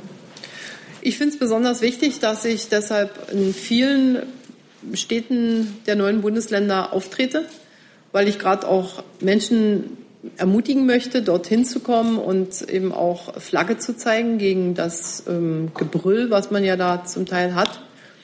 Und äh, damit muss man leben, das ist Demokratie. Und jeder zeigt sich, wie er glaubt, sich in so einem Wahlkampf zeigen zu müssen. Es gibt diese AfD-Leute auch in den alten Bundesländern, allerdings sind sie besonders dominant in den neuen Bundesländern, das stimmt. Aber ich, ich glaube, dass, man, dass, ich, dass es richtig ist, sich dem zu stellen. Und Gott sei Dank gibt es immer sehr viele, die auch anders denken. Darüber bin ich dann sehr froh. Frau Tenfelde. Tenfelde, Neue Osnabrücker Zeitung. Ich habe, ich habe noch eine Frage zum Thema äh, Automobilindustrie, Eröffnung internationaler Automobilindustrie. Sie sagen, im Wahlkampf äh, bekommen Sie die Dinge zu hören, die die Menschen bewegen. Und mm, wir erleben bei der Berichterstattung, dass viel Zorn, Frust, Enttäuschung über eine erfolgsverwöhnte Branche herrscht. Ist bei dieser Eröffnung eine Ermahnung fällig über oder sehen Sie die äh, deutschen Autobauer äh, hinreichend kooperationsbereit, die Dieselaffäre zu klären? Also es gibt schon eine riesige Enttäuschung und nicht nur bei mir, sondern ich merke das ja auch bei den Menschen. Und zwar sind sie im Grunde empört, mit Recht, weil eine gute Qualität aufs Spiel gesetzt wurde, eine gute Reputation. Alle wissen, dass davon sehr viele Arbeitsplätze abhängen können und niemand will diese Arbeitsplätze aufs Spiel setzen. Gleichzeitig ist man ähm, auch wütend oder empört darüber, dass die eigenen Autos äh, einen Wertverlust erleiden, weil eine gewisse Unklarheit besteht. Deshalb müssen wir auch versuchen, mit aller Kraft hier Klarheit zu verschaffen. Und drittens wissen die Menschen auch, und wir haben ja als Politiker auch dafür geworben, dass Dieselautos gekauft werden, weil Dieselautos für den Klimaschutz besser sind, weniger CO2-Emissionen haben. Und in diesem Konflikt von all diesen widerstrebenden Interessen, die Menschen möchten natürlich auch die Umweltvorschriften einhalten, ist schon äh, eine Wut da. Und ich muss sagen, dass, dass, dass wir da auch mit der Automobilindustrie nicht einfach zur Tagesordnung übergehen können. Es ist äh, richtig, dass die Automobilindustrie eigene Beiträge geleistet hat, äh, zu den Schaden wieder gut zu machen. Äh, ob das ausreicht, muss man besprechen. Da wird es ja auch einen zweiten Gipfel noch geben. Und gleichzeitig äh, kann ich nur raten, dass alles getan wird, um dieses Vertrauen wieder herzustellen. Und darum werde ich mich auch bemühen. Aber ich werde auf der IAA-Eröffnung nicht anders sprechen als auf den Marktplätzen. Hier, Herr Klinger. Ja, Frau Merkel, Gerwin Klinger von der Nachrichtenagentur Energet. Ich habe eine Frage zur Klimapolitik. Nach Meinung vieler Experten sind die Klimaziele, die Sie für 2020 mit der Bundesregierung äh, verabschiedet haben, ja vom Scheitern bedroht. Was sind eigentlich die Maßnahmen, äh, um da noch gegenzusteuern, um das noch in den Zielkorridor zu bringen? Der Klimaschutzplan 2050 soll ja wieder aufgerufen werden zur Verhandlung, aber andere Überlegungen sind ja auch im Raum eine Abwrackprämie für alte Ölheizungen, eine Abwrackprämie für stinkende Dieselautos. Was halten Sie von solchen Überlegungen? Also in der Tat wird der Klimaschutzplan wieder aufgerufen in einer neuen Bundesregierung, weil etliche Sektoren noch spezifiziert werden müssen. Wir haben versprochen, dass wir dies in Kooperation mit den betroffenen Wirtschafts- Bereichen und den, auch den Gewerkschaften in den betroffenen Bereichen machen wollen. Und ähm, dennoch besteht Handlungsbedarf. Ich glaube, man kann die Ziele erreichen, aber es ist äh, durchaus sehr anspruchsvoll. Ich will mir jetzt zu einzelnen Instrumenten nicht äußern. Wir haben jetzt ja weil Sie von Abwrackprämie für Dieselautos äh, reden. Wir haben jetzt ja zum Beispiel schon Umtauschangebote aus der, ähm, aus der Automobilindustrie, aber die Dieselautos sind ja nicht das Problem für die CO2-Emissionen, sondern bei den CO2-Emissionen geht es ja gerade wieder um andere ähm, Autos. Also der Verkehrsbereich ist ein Bereich, der Kraftwerksbereich ist ein Bereich. Wir haben verschiedene Bereiche. Und die Wärmedämmung ist auch ein Bereich. Und ich muss Ihnen ganz ehrlich sagen, dass wir es bis heute nicht geschafft haben, eine steuerliche Vergünstigung für die Gebäudesanierung hinzubekommen. Das werde ich, wenn ich die Möglichkeit habe, als nächsten Anlauf wieder machen, weil ich das nach wie vor für, äh, wenn man über dieses, wie man immer sagt, low-hanging fruits, also wenn man über die einfachen Sachen spricht, ist der, der Gebäudesektor nach wie vor einer der einfachsten, in dem man noch äh, Ergebnisse erzielen könnte. Frau Buschot. Hier hinten. Frau Bundeskanzlerin, ich würde gerne noch mal auf das Thema Flüchtlinge zurückkommen, konkret auf das Thema Familiennachzug für subsidiär Geschützte. Das wurde als menschlich eher hartes Instrument wahrgenommen, entsprechend emotional diskutiert. Nach der derzeitigen Regelung soll es im März 2018 wieder automatisch auslaufen und Flüchtlingen die Möglichkeit geben, ihre Kernfamilie nachzuholen. In Ihrer Schwesterpartei gibt es bereits die Forderung, das weiter auszusetzen. Wie ist Ihre Haltung nach dem jetzigen Stand? Soll das auslaufen und wieder möglich werden oder nicht? Ich werde mir dann Anfang nächsten Jahres äh, anschauen, so ich na, muss ja immer hinzufügen, damit es nicht als Arroganz ausgelegt wird, dass wir jetzt eine Wahl haben. Aber wenn ich die Möglichkeit habe, werde ich mir das Anfang nächsten Jahres anschauen.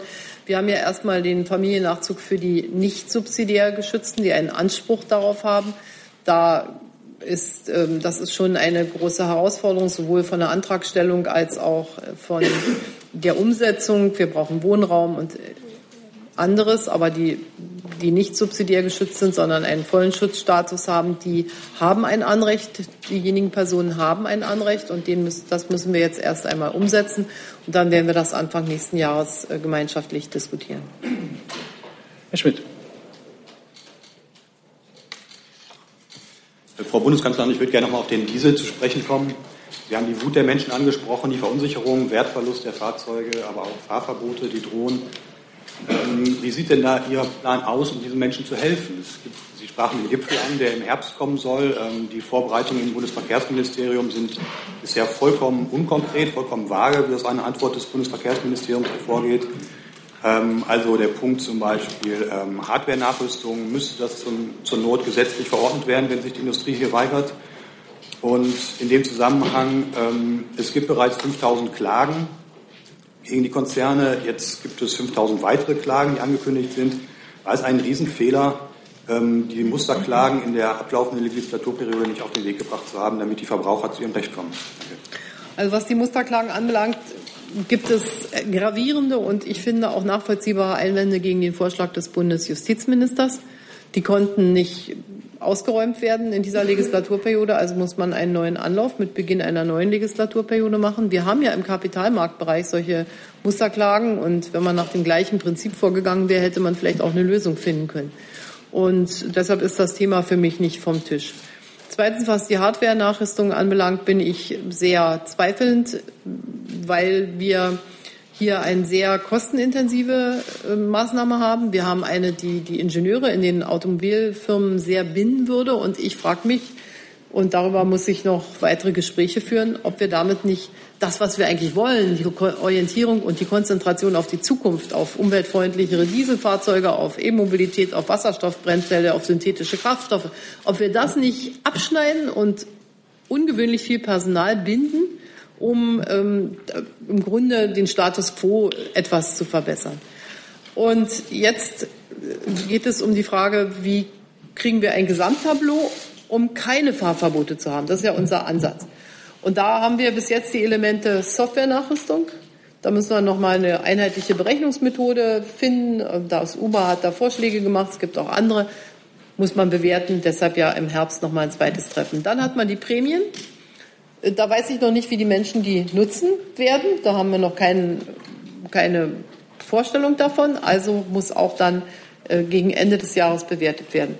Und das Dritte, das sind die individuellen Möglichkeiten in den Städten. Wir wissen, dass von den NOx-Emissionen ungefähr 50 Prozent aus dem Dieselverkehr kommen, dabei 25 Prozent aus dem Pkw und die andere Viertel wieder aus ähm, Taxen und, und, und Bussen und, und Ähnlichem. Jetzt kann man überlegen, wo können wir da ansetzen, wo können wir schnelle Nachrüstungen oder Ersatzbeschaffungen machen. Ähm, dafür gibt es ja auch diesen gemeinsamen Fonds von Wirtschaft und Bundesregierung. Außerdem haben wir eine ganze Reihe von Programmen, äh, die auch bei der Modernisierung der Flotte und Ähnlichem helfen. Das heißt Verkehrsleitsysteme, das sind die 500 Millionen. Kann, was kann ich da tun? Plus Umrüstungsbestrebungen, Modernisierung des öffentlichen Fuhrparks, plus Schaffung einer Infrastruktur, Ladeinfrastruktur. Wir könnten meiner Meinung nach heute schon mehr Elektromobile haben oder ja, Elektromobile haben in Deutschland wenn die Menschen Vertrauen in die Ladeinfrastruktur hätten. Das heißt, wir haben jetzt zwar eine Verkaufsprämie für Elektrofahrzeuge, aber viele kaufen sich ein solches Elektrofahrzeug nicht, auch wenn sie sich es vielleicht kaufen würden, weil sie kein Vertrauen in die Infrastruktur haben. Und hier diese Städte, die besonders betroffen sind, zu Vorreitern dann zu machen bei moderner Mobilität, ist auch ein Thema. Und deshalb habe ich auch selber eingeladen zu dem Gipfel mit den Kommunen, weil wir dann Software, Umtausch plus individuelle Stadtverkehrskonzepte haben. Und da muss man dann mal einen Strich drunter machen und sagen, hilft das oder hilft das nicht. Wir haben Sondersituationen in Kiel und Hamburg, wo der Schiffsverkehr wieder noch erheblich dazu beiträgt, dass die NOx-Emissionen überschritten werden. Und so muss man sich das Stadt für Stadt jetzt anschauen. Das ist mein Vorgehen. Das Mikro bleibt bitte. Philipp Menn, WDR Fernsehen. Frau Bundeskanzlerin, Sie fliegen zu Wahlkampfauftritten mit Hubschraubern der Bundespolizei. Dafür zahlt Ihre Partei, die CDU, einen kleinen Anteil der Kosten. Wollen Sie künftig, dass Sie bzw. Ihre Partei die kompletten Kosten, die da anfallen, übernehmen? Die Bundesregierung hat in Abstimmung auch mit dem Haushaltsausschuss des Parlaments Richtlinien entwickelt. Da bin ich gar nicht dran beteiligt. Nach denen werden diese Kostenerstattungen durchgeführt. Und die Tatsache, dass ich auch zu Wahlkampfauftritten die auf diese Möglichkeiten zurückgreife, was im Übrigen für Parteivorsitzende, Fraktionsvorsitzende auch ähm, rechtlich möglich ist, auch für Spitzenkandidaten in den, glaube, letzten Wochen vor dem Wahlkampf, äh, nutze ich deshalb, weil ich als Bundeskanzlerin immer im Dienst bin das heißt, wenn etwas passiert und ich bin irgendwo unterwegs, ist es notwendig, dass ich kommunizieren kann. Es ist notwendig, dass ich auch schnell gegebenenfalls zurück kann. Sie wissen, dass immer auch unerwartete Ereignisse eintreten können. Und als ich zum Beispiel 2005 die Herausforderin von Bundeskanzler Schröder war, da war genau dieselbe Situation. Da habe ich selbstverständlich private Fluggesellschaften genutzt, äh, wenn ich fliegen musste und äh, habe damals auch äh, ganz klar gesehen, dass ein Bundeskanzler natürlich äh, immer auch bereitstehen muss, andere Dinge auch zu tun. Telefonieren, kommunizieren und, wenn es Not tut, auch sehr schnell wieder zu Hause sein. Herr Schuler. Und dann gibt es immer im Hintergrund noch Sicherheitsfragen, die auch eine Rolle spielen. Aber für mich ist die zentrale Rolle die, dieses immer im Dienst sein, was auch für den Urlaub gilt und so weiter. Herr Spahn hat vor einiger Zeit angesprochen, dass man darüber nachdenken müsse, das individuelle Asylrecht zu überdenken hin zu einem institutionellen, dass also nicht jeder mehr einen individuellen Anspruch auf Asyl in der Bundesrepublik hat. Diesem Vorstoß hat sich die ja doch renommierte frühere Ausländerbeauftragte von Berlin, Frau John, am Wochenende in einem großen Beitrag angeschlossen. Ist das ein Thema, was Sie nach der Wahl angreifen werden? Habe ich nicht vor. Frau Fates, ähm, ja, Frau Merkel, noch mal zu Ihrem Thema vom äh, Beginn der Pressekonferenz. Die äh, Abkommen, die Sie auch schließen wollen mit anderen Ländern in Afrika gleich, äh, wie das EU-Türkei-Abkommen. Wo ist da eigentlich für Sie die Grenze, die moralische Grenze möglicherweise bei der Zusammenarbeit mit Staaten, die es mit der Demokratie, mit der Rechtsstaatlichkeit möglicherweise nicht so ganz genau nehmen? Wo äh, setzen Sie auch eine Grenze bei Waffenlieferungen und anderem? Naja, was Waffenlieferungen anbelangt, sind wir ja an strenge Exportrichtlinien gebunden. Und äh, davon zu unterscheiden sind zum Teil Grenzschutzmaßnahmen, also sehr klar auf die Schutz der jeweiligen Grenzen ausgerichtete Maßnahmen. Wir prüfen sehr wohl, in welcher Form wir kooperieren. Man muss unterscheiden Entwicklungszusammenarbeit von äh, staatlicher Kooperation, wenn wir jetzt zum Beispiel an den Sudan äh, denken. Und wo ist die Grenze? Für mich muss doch der Anspruch sein, oder für mich ist der Anspruch, dass durch das, was ich tue, die Realität oder die, die, die Wirklichkeit von Menschen besser wird, als sie es heute ist. Ich kann natürlich die Augen verschließen und sagen, mit Libyen spreche ich nicht. Das ist eine schwache Regierung, die kann sowieso nichts. Ähm, ich habe keinen Zugang zu den Flüchtlingslagern dort. Ich weiß zwar, dass es dort dramatisch ist, also kümmere ich mich nicht darum, dann habe ich auch keine kritischen Diskussionen. Das wäre aber doch ganz falsch. Stattdessen finde ich es gut, dass der UNHCR, wenn im Augenblick auch fast nur mit Lokalkräften dorthin geht, dass man versucht, dass die schwache libysche Einheitsregierung gestärkt wird, dass diese Einheitsregierung Schritt für Schritt Zugang zu manchen Flüchtlingslagern bekommt, dass dort sicherlich noch nicht ideale Bedingungen herrschen, aber vielleicht etwas bessere Bedingungen, dass wir dafür werben, das habe ich gestern beim libyschen Ministerpräsidenten getan, dass diese Lager auch geöffnet werden, damit Menschen auch rauskommen können und nicht einfach immer in abgeschlossenem Umfeld sind. Und wenn ich in Niger, in Agadez versuche, mit allen ähm, Unzulänglichkeiten, die ich habe, wenigstens für einige Leute eine alternative Einkommensquelle zu bringen. Ich meine, Agadez hatte früher, als es keinen Terrorismus gab, hatte Agadez äh, Touristen, sehr viel französische Touristen. Die sind alle weggeblieben wegen der Sicherheitslage und dann hat die Bevölkerung null Einkommensquelle gehabt. Jetzt haben, hat sich darauf eine solche illegale äh, Menschenhandelsroute entwickelt.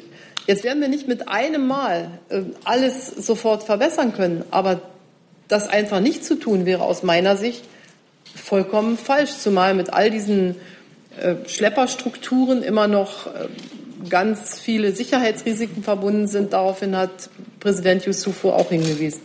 Und was wir jahrelang gemacht haben, ist, dass wir diesen Ländern keinerlei Hilfe bei dem Aufbau ihrer Sicherheitsstrukturen gegeben hat. Der Präsident Yusufu hat mir das in einem wirklich dramatischen Appell mal gesagt. Er hat gesagt, passt auf, ihr gebt uns Entwicklungshilfe, aber ihr tut nichts und ich habe keinerlei Finanzierungsquelle, wenn ich meine Polizei aufbauen will, meinen Grenzschutz aufbauen will und meine Armee aufbauen will. Ich habe aber jetzt die Terroristen von Boko Haram, mit denen ich mich im Tschadsee auseinandersetzen muss und ich habe die Terroristen, die von Mali kommen und äh, mit denen ich mich auch an einer anderen Grenze auseinandersetzen muss. Wer hilft mir beim Aufbau dieser Strukturen? Und da finde ich, dürfen wir uns nicht wegdrücken und dann einfach sagen, dass, damit wollen wir nichts zu tun haben. Wir bilden Soldaten in Mali aus und wenn es dann um die Frage geht, wie diese Soldaten ausgerüstet werden, damit sie überhaupt wettbewerbsfähig, sage ich jetzt mal im übertragenen Sinne, mit ihren Feinden sind, dann äh, drücken wir uns und hoffen, dass das schon irgendein Land wie Frankreich machen wird, damit wir ja nicht äh, in den Verdacht kommen, ein Gewehr geliefert zu haben, was vielleicht zum Schluss von ähm, Terroristen erbeutet wurde. Und da müssen wir uns, finde ich, da müssen wir ehrlich sein und, und auf die Bitten dieser Länder auch ähm, hinweisen. Gleichzeitig sage ich nochmal, es gibt Grenzen der Exportrichtlinien und die werden wir auch einhalten.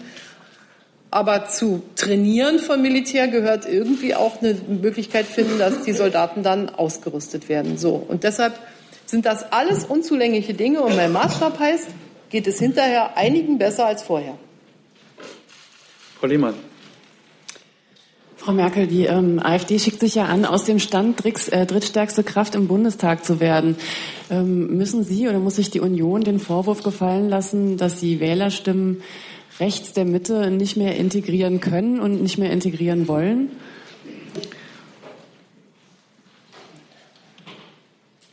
Also wir wollen jeden für uns gewinnen und äh, scheuen deshalb auch keine Mühe. Ich sprach ja von den Auftritten auch in den neuen Bundesländern hier, äh, um Wählerinnen und Wähler zu werben und auch in Regionen, wo es im Augenblick nicht so einfach ist, Menschen zu zeigen, dass wir die Wählerinnen und Wähler äh, durchaus überzeugen wollen und sie auch nicht einfach nicht mehr beachten. Das ist mein Grundprinzip. Wir haben Herausforderungen gehabt, sowohl was die Euro-Rettung anbelangt, als auch die Frage der humanitären Herausforderung mit Flüchtlingen, wo ich äh, mir gesagt habe und andere sich das ja auch, darüber gibt es ja auch einen breiten Konsens, dass wir in solchen Situationen handeln müssen. Dabei konnten wir nicht alle Menschen davon überzeugen, dass wir handeln mussten. Aber das war sozusagen sehr wichtig für das, was wir als Werte in unserem Land ja auch verankert haben und was wir leben sollten. Und diesen Konflikt, den muss man aushalten und natürlich sich trotzdem um alle Wählerinnen und Wähler weiter mühen und auch zu versuchen, die Dinge zu ordnen und zu steuern, wie wir das jetzt ja auch versuchen. Frau Ulrich. Frau Merkel, ich habe jetzt hier. Ich habe jetzt gerade im, äh, vor dem Duell auch mich viel mit Leuten unterhalten, äh, nach Ihnen gefragt und da heißt es häufig, ach ja, die Merkel, ja, die ist da, die ist nicht verglichen mit den Irren in den USA oder woanders, ist die ganz verlässlich. Aber es ist auch so eine Resignation, so ein Schulterzucken bei manchen, die ich zumindest gesprochen habe dabei. Was können Sie gerade im Duell vielleicht, weil es ist ja auch eine Möglichkeit, an Leute ranzukommen, die sonst nicht so dezidiert die Politik verfolgen. Haben Sie mal, was können Sie da vielleicht an Überraschendem nochmal bieten, dass die Leute auch sagen, yes, ich will die Frau wirklich nochmal, statt zu sagen, na gut, da ist er halt und der Schulz kommt nicht so richtig aus dem Quark. Also, ich, ich gebe mein Bestes. Und ich glaube, dass wichtig sein wird, in dem, aus meiner Perspektive in dem ähm, TV-Duell einfach auch deutlich zu machen, was steht an, vor welchen Herausforderungen stehen wir. Dass das, was heute als sicher gilt, wir haben über den Diesel und die Arbeitsplätze in der Automobilindustrie gesprochen, dass das mitnichten schon für die nächsten Jahre auch alles gesichert ist, dass man darum kämpfen muss. Und das werde ich mit den mir zur Verfügung stehenden Mitteln äh, tun. Und vielleicht überzeuge ich den einen oder anderen, aber ob ich alle überzeuge, das weiß ich nicht. Aber mehr als Sie aber kennen mich, wird am Ende als Botschaft bleiben. Ich hoffe. Ja, ich, äh, schauen Sie, ich mache meine, mein, übe mein Amt mit Freude aus. Ich sehe mich verschiedensten Herausforderungen gegenüber. Ich weiß nicht, ob wir immer äh, ausreichend über die Dinge diskutieren, die auf uns in den nächsten Jahren zukommen. Wir sind jetzt so ein bisschen in der Situation, dass wir sagen, ach, die Arbeitsmarktlage ist ganz gut und jetzt reden wir mal darüber, wie wir das, was erwirtschaftet wurde, auch zu verteilen ist. Aber wir, wir ahnen doch schon an dem Thema Diesel- und Automobilindustrie und an der Tatsache, dass es andere Anbieter gibt für alternative Antriebstechnologien, dass ähm, andere auch nicht schlafen. Daran ahnen wir doch schon, dass wir auch vor großen Herausforderungen stehen. Und ich finde, äh, das werde ich auch versuchen deutlich zu machen, dass wir nicht nur, oder das sagen wir mal, die Voraussetzung dafür, dass wir Gerechtigkeit und ich sage auch mehr Gerechtigkeit haben, die Fähigkeit zur Innovation ist und dass wir, wenn wir da nicht mithalten, ähm, lange darüber sprechen können, wie wir das zu wenige verteilen. Aber das wird keine gute Diskussion werden, sondern die gute Situation, in der wir im Augenblick sind, muss erhalten werden und noch verbessert werden, indem noch mehr Menschen Arbeitsplätze haben. Das werde ich versuchen deutlich zu machen. Und äh, trotzdem ist es manchmal gar nicht so einfach, wenn im Augenblick das Thema Fachkräftemangel viel dominanter ist. Aber wir haben immerhin noch 2,5 Millionen Arbeitslose. Wir haben eine Million Langzeitarbeitslose. Davon sind sehr, sehr viele Menschen unter 40. Damit darf man sich auch nicht abfinden. Also das sind die Dinge, die mich sehr stark umtreiben. Herr Gerdmann. Frau Bundeskanzlerin, ich habe auch noch mal eine Frage zur AfD. Ähm, Sie haben ähm, am Wochenende der Welt am Sonntag ein Interview gegeben. Da haben Sie gesagt, ähm, dass die AfD für uns kein Partner für irgendeine Form der Zusammenarbeit sein kann.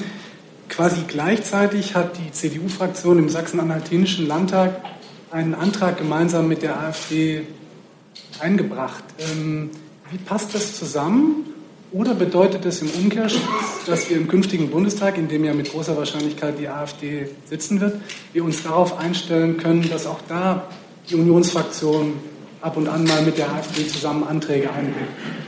Wenn ich richtig informiert bin, ist es kein gemeinsamer Antrag, sondern es hat ein Teil der CDU-Fraktion äh, dem Antrag der AfD zugestimmt. Das entspricht nicht meinen Vorstellungen von nicht zusammenarbeiten. Allerdings wissen Sie, wir haben in anderen Diskussionen ja immer wieder auch über die Freiheit des Mandats diskutiert, aber politisch halte ich das nicht für richtig.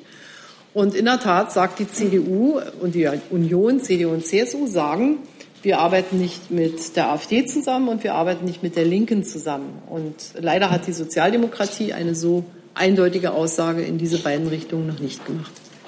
Frau Selechtow. Ich bin hier, Frau Merkel. Äh, um Eindeutigkeit geht es mir auch. Ähm, die CDU in Berlin ähm, äh, hat sich auf die Fahnen geschrieben, äh, den Flughafen Tegel offen zu halten, auch wenn der Flughafen in Schönefeld eröffnet wird, der BR. Nun haben Sie die Rechtslage vor wenigen Tagen in, im Ansatz gebracht. Der Bund ist ja beteiligt an der, am BER. Äh, worauf können sich die Wählerinnen und Wähler am 24. September einrichten, wenn sie Angela Merkel wählen? Offenhalten von Tegel oder schließen, wenn der BER geöffnet wird? Ich habe auf die Rechtslage hingewiesen und die ermöglicht äh, die Eröffnung des BER nur, wenn Tegel geschlossen wird. Ähm, wenn die Gremien, da gab es jetzt ja auch eine Aufsichtsratssitzung, andere Lösungen diskutieren, das kann ich jetzt nicht voraussehen. Ich begehe von dem Faktischen aus und da muss ich sagen, dass Tegel geschlossen werden muss. Das ist die Rechtslage. Das finden Sie auch richtig. Ob ich das richtig finde oder nicht, ähm, es wäre gar nicht zu einer Genehmigung des BER gekommen, wenn man nicht versprochen hätte, Tegel zu schließen. Und dass Berlin einen größeren Flughafen braucht, ist, glaube ich, äh, unstrittig. Äh, es wäre schön, der würde auch fertig. Und äh, dass man jetzt schon wieder darüber redet, dass die Kapazität für diesen neuen Flughafen vielleicht nicht ausreicht und wie man sie erweitern kann, das ist eine Diskussion, die muss in den entsprechenden Gremien stattfinden. Aber das eine war mit dem anderen unabdingbar verbunden und deshalb äh, war meine Aussage so. Herr Detjen? Ich würde zum einen, wenn ich darf, noch mal die Frage von Frau Mayer von vorhin mit Blick auf die Proteste bei Ihren Veranstaltungen im Osten aufgreifen, die Sie nach meinem Eindruck nicht beantwortet haben, denn die Frage war ja, was ist Ihre Erklärung dafür, dass diese Proteste im Osten so besonders vehement und eigenartig ausfallen? Und wenn ich darf, als eigene Frage ähm, zum Thema Syrien, würden Sie heute der Aussage zustimmen, dass Assad den Krieg in Syrien gewonnen hat? Und was bedeutet das? Assad ist stärker, als ich es mir wünschen würde. Und trotzdem müssen Gespräche geführt werden, die einen Übergang möglich machen, der versöhnend wirkt. Und das, denn wir haben Millionen von syrischen Flüchtlingen, sowohl Binnenflüchtlinge als auch Flüchtlinge außerhalb Syriens, die vor Assad auch ganz wesentlich geflohen sind. Und deshalb muss eine politisch versöhnliche Lösung gefunden werden, an der ja auch versucht wird zu arbeiten, wenngleich das Ganze sehr langsam geht.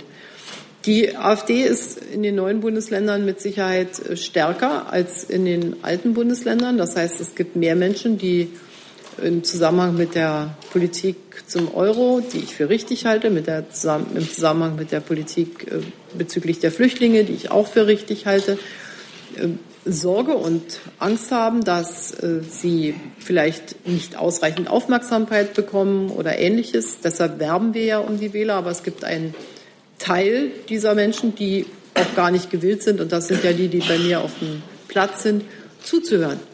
Und in so einem Zustand ist es dann immer schwierig, auch überhaupt mit den Menschen zu sprechen. Ich muss das zur Kenntnis nehmen und deshalb ist es eine langfristige Aufgabe. Die vereinbarte Zeit ist um. Haben wir trotzdem noch Zeit für zwei Fragen? Ja. Ja? Okay. Dann kommt Herr Fried noch mal dran. Bitte schön. Bundeskanzlerin, ähm, auf die Vorschläge des SPD-Kanzlerkandidaten gestern zur Bildung, äh, insbesondere zu einer auf äh, also eine Abschaffung des Kooperationsverbotes und der Summe, die er damit verbunden in die Bildung stecken will, 12 Milliarden, gab es jetzt gestern nur einen Satz Polemik von Ihrem Generalsekretär. Könnten Sie uns da in dieser Frage noch mit ein paar sachlichen Argumenten beglücken, äh, ob Sie das auch für einen richtigen Ansatz halten und äh, auch äh, die finanziellen Dimensionen für richtig halten? Und eine zweite Frage bitte. Äh, Sie sagen in Ihren Wahlreden, äh, sprechen Sie immer von der Kultur des Ehrenamtes in Deutschland und sagen, dass man die Bedingungen dafür erhalten solle. Sie sagen aber nie konkret, was das eigentlich bedeutet. Könnten Sie das mal ausführen? Ja, was das Ehrenamt anbelangt, da ist es wichtig, dass wir erstens die Kultur der Arbeitgeber weiter aufrechterhalten, dass sie Freistellungen geben dass ähm, dann auch die rechtlichen Rahmenbedingungen ausreichend sind. Und es ist, was die Zeit, was die Frage des Zeitverbringens anbelangt, für junge Leute heute nicht mehr selbstverständlich, dass sie unmittelbar in die freiwillige Feuerwehr und ähnliches gehen. Das heißt, wir müssen gucken, dass eine ordentliche Ausrüstung da ist, dass die ehrenamtliche Tätigkeit auch wirklich gewürdigt wird und wo immer wir Schwierigkeiten haben, wir hatten ja viel mit 450 Euro Verhältnissen nach der Einführung des, Mini, Mini, des Mindestlohns, dass wir da, wo Leute klagen, dass die Umstände nicht gut sind, einfach auch die Rahmenbedingungen immer wieder überprüfen oder versuchen zu verbessern. Und äh, trotzdem halte ich dieses Ehrenamt für etwas sehr Spezielles und Wichtiges in Deutschland. Zu dem Thema Bildung. Das Thema Bildung ist ein wichtiges Thema und es ist ein Thema, was alle umtreibt und was mich ja auch schon viele Jahre beschäftigt. Ich habe mich aus diesem Grunde, ich bin im Grundsatz äh, dafür, dass wir die Verantwortlichkeiten trennen und sagen, äh, da wo Länder verantwortlich sind, müssen sie es tun, aber da wo sie erkennbar den Aufgaben nicht gerecht werden können, muss der Bund auch helfen, weil die Menschen es nicht interessiert, wer jetzt gerade zuständig ist. Deshalb habe ich mich sehr dafür eingesetzt, das war eine sehr kontroverse Diskussion in der CDU-CSU-Fraktion, dass wir den Artikel 104c des Grundgesetzes ändern und damit der Bund in der Lage ist, auch die Schulsanierung, also die gesamte Gebäudesanierung äh, zu unterstützen. Das heißt, man kann heute nicht mehr sagen, die Toilette oder die Fenster oder dies oder jenes sind so schlecht und der Bund kann da nichts tun. Er kann da tun. Und dafür haben wir im Zusammenhang mit dem Bund-Länder-Finanzausgleich das Grundgesetz geändert. Vorher konnten wir nur so Klimmzüge unternehmen, indem wir äh, dann energetische Gebäudesanierung oder irgendwas gemacht haben. Das war aber erkennbar nicht ausreichend. Wir haben dafür nach den 3,5 Milliarden, die wir schon mal für finanzschwache Kommunen haben, 3,5 Milliarden neu zur Verfügung gestellt. Die sind jetzt noch gar nicht vergeben. Da hat man sich, glaube ich, gerade auf die Städte geeinigt, die das betrifft.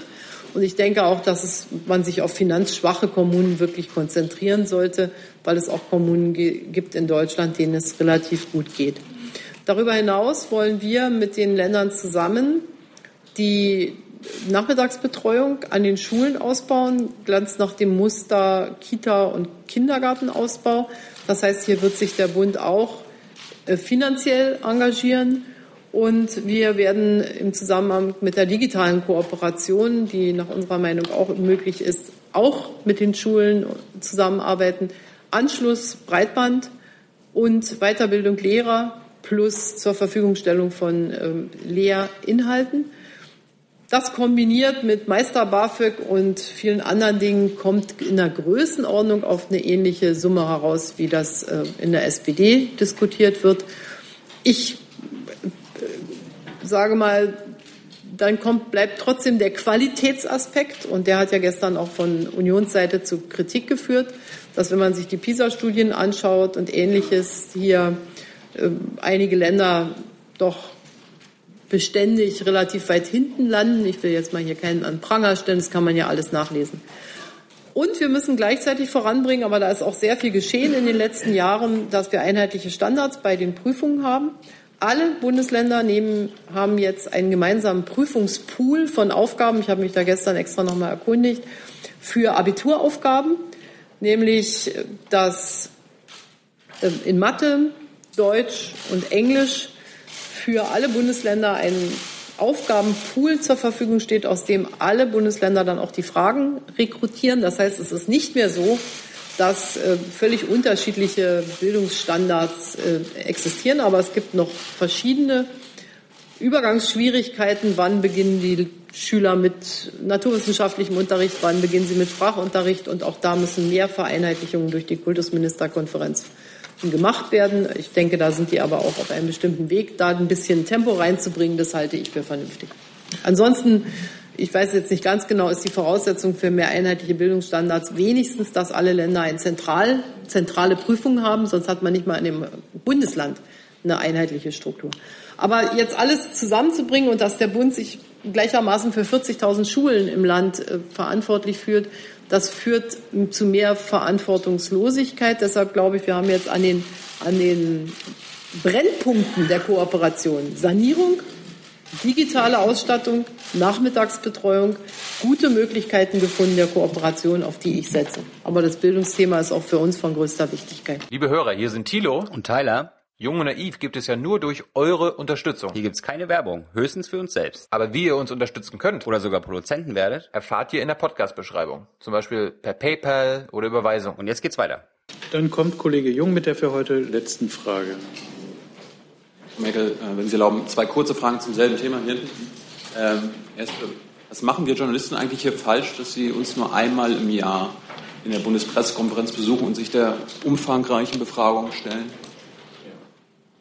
Wie oft hätten Sie mich gerne? Naja, Ihre Amtsvorgänger waren ja öfter hier als Sie. Herr Trump, Herr Putin, selbst die machen solche Befragungen öfter im Jahr. Äh, Herr Schulz hat uns hier an Ihrem Platz versprochen, dass er mindestens doppelt so oft kommt wie Sie. Möchten Sie dieses Versprechen äh, toppen und vielleicht sogar dreimal im Jahr kommen? Weil ich finde, einmal im Jahr ist zu wenig. Ja, ich habe ja noch andere Möglichkeiten der Pressekonferenzen, aber ich werde das natürlich in meinem Herzen bewegen, wenn Sie das finden, dass einmal zu wenig ist. Ja, aber die Frage war ja, warum Sie nur einmal kommen haben. Ja, hat sich jetzt so ergeben. Ich, äh, es war, ist keine prinzipielle Haltung. Das ist seit zwölf Jahren so. Ich glaube, es war am Anfang. 21, 21 war die Zeit. Mit den Koalitionssachen und so, das gilt ja nicht. 21 bei zwölf Jahren.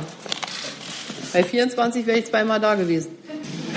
Wir können ja noch 21 in den nächsten vier Jahren. Na gut, die zweite Frage, wie war die? Das, das war ja die Frage. Also das, Okay.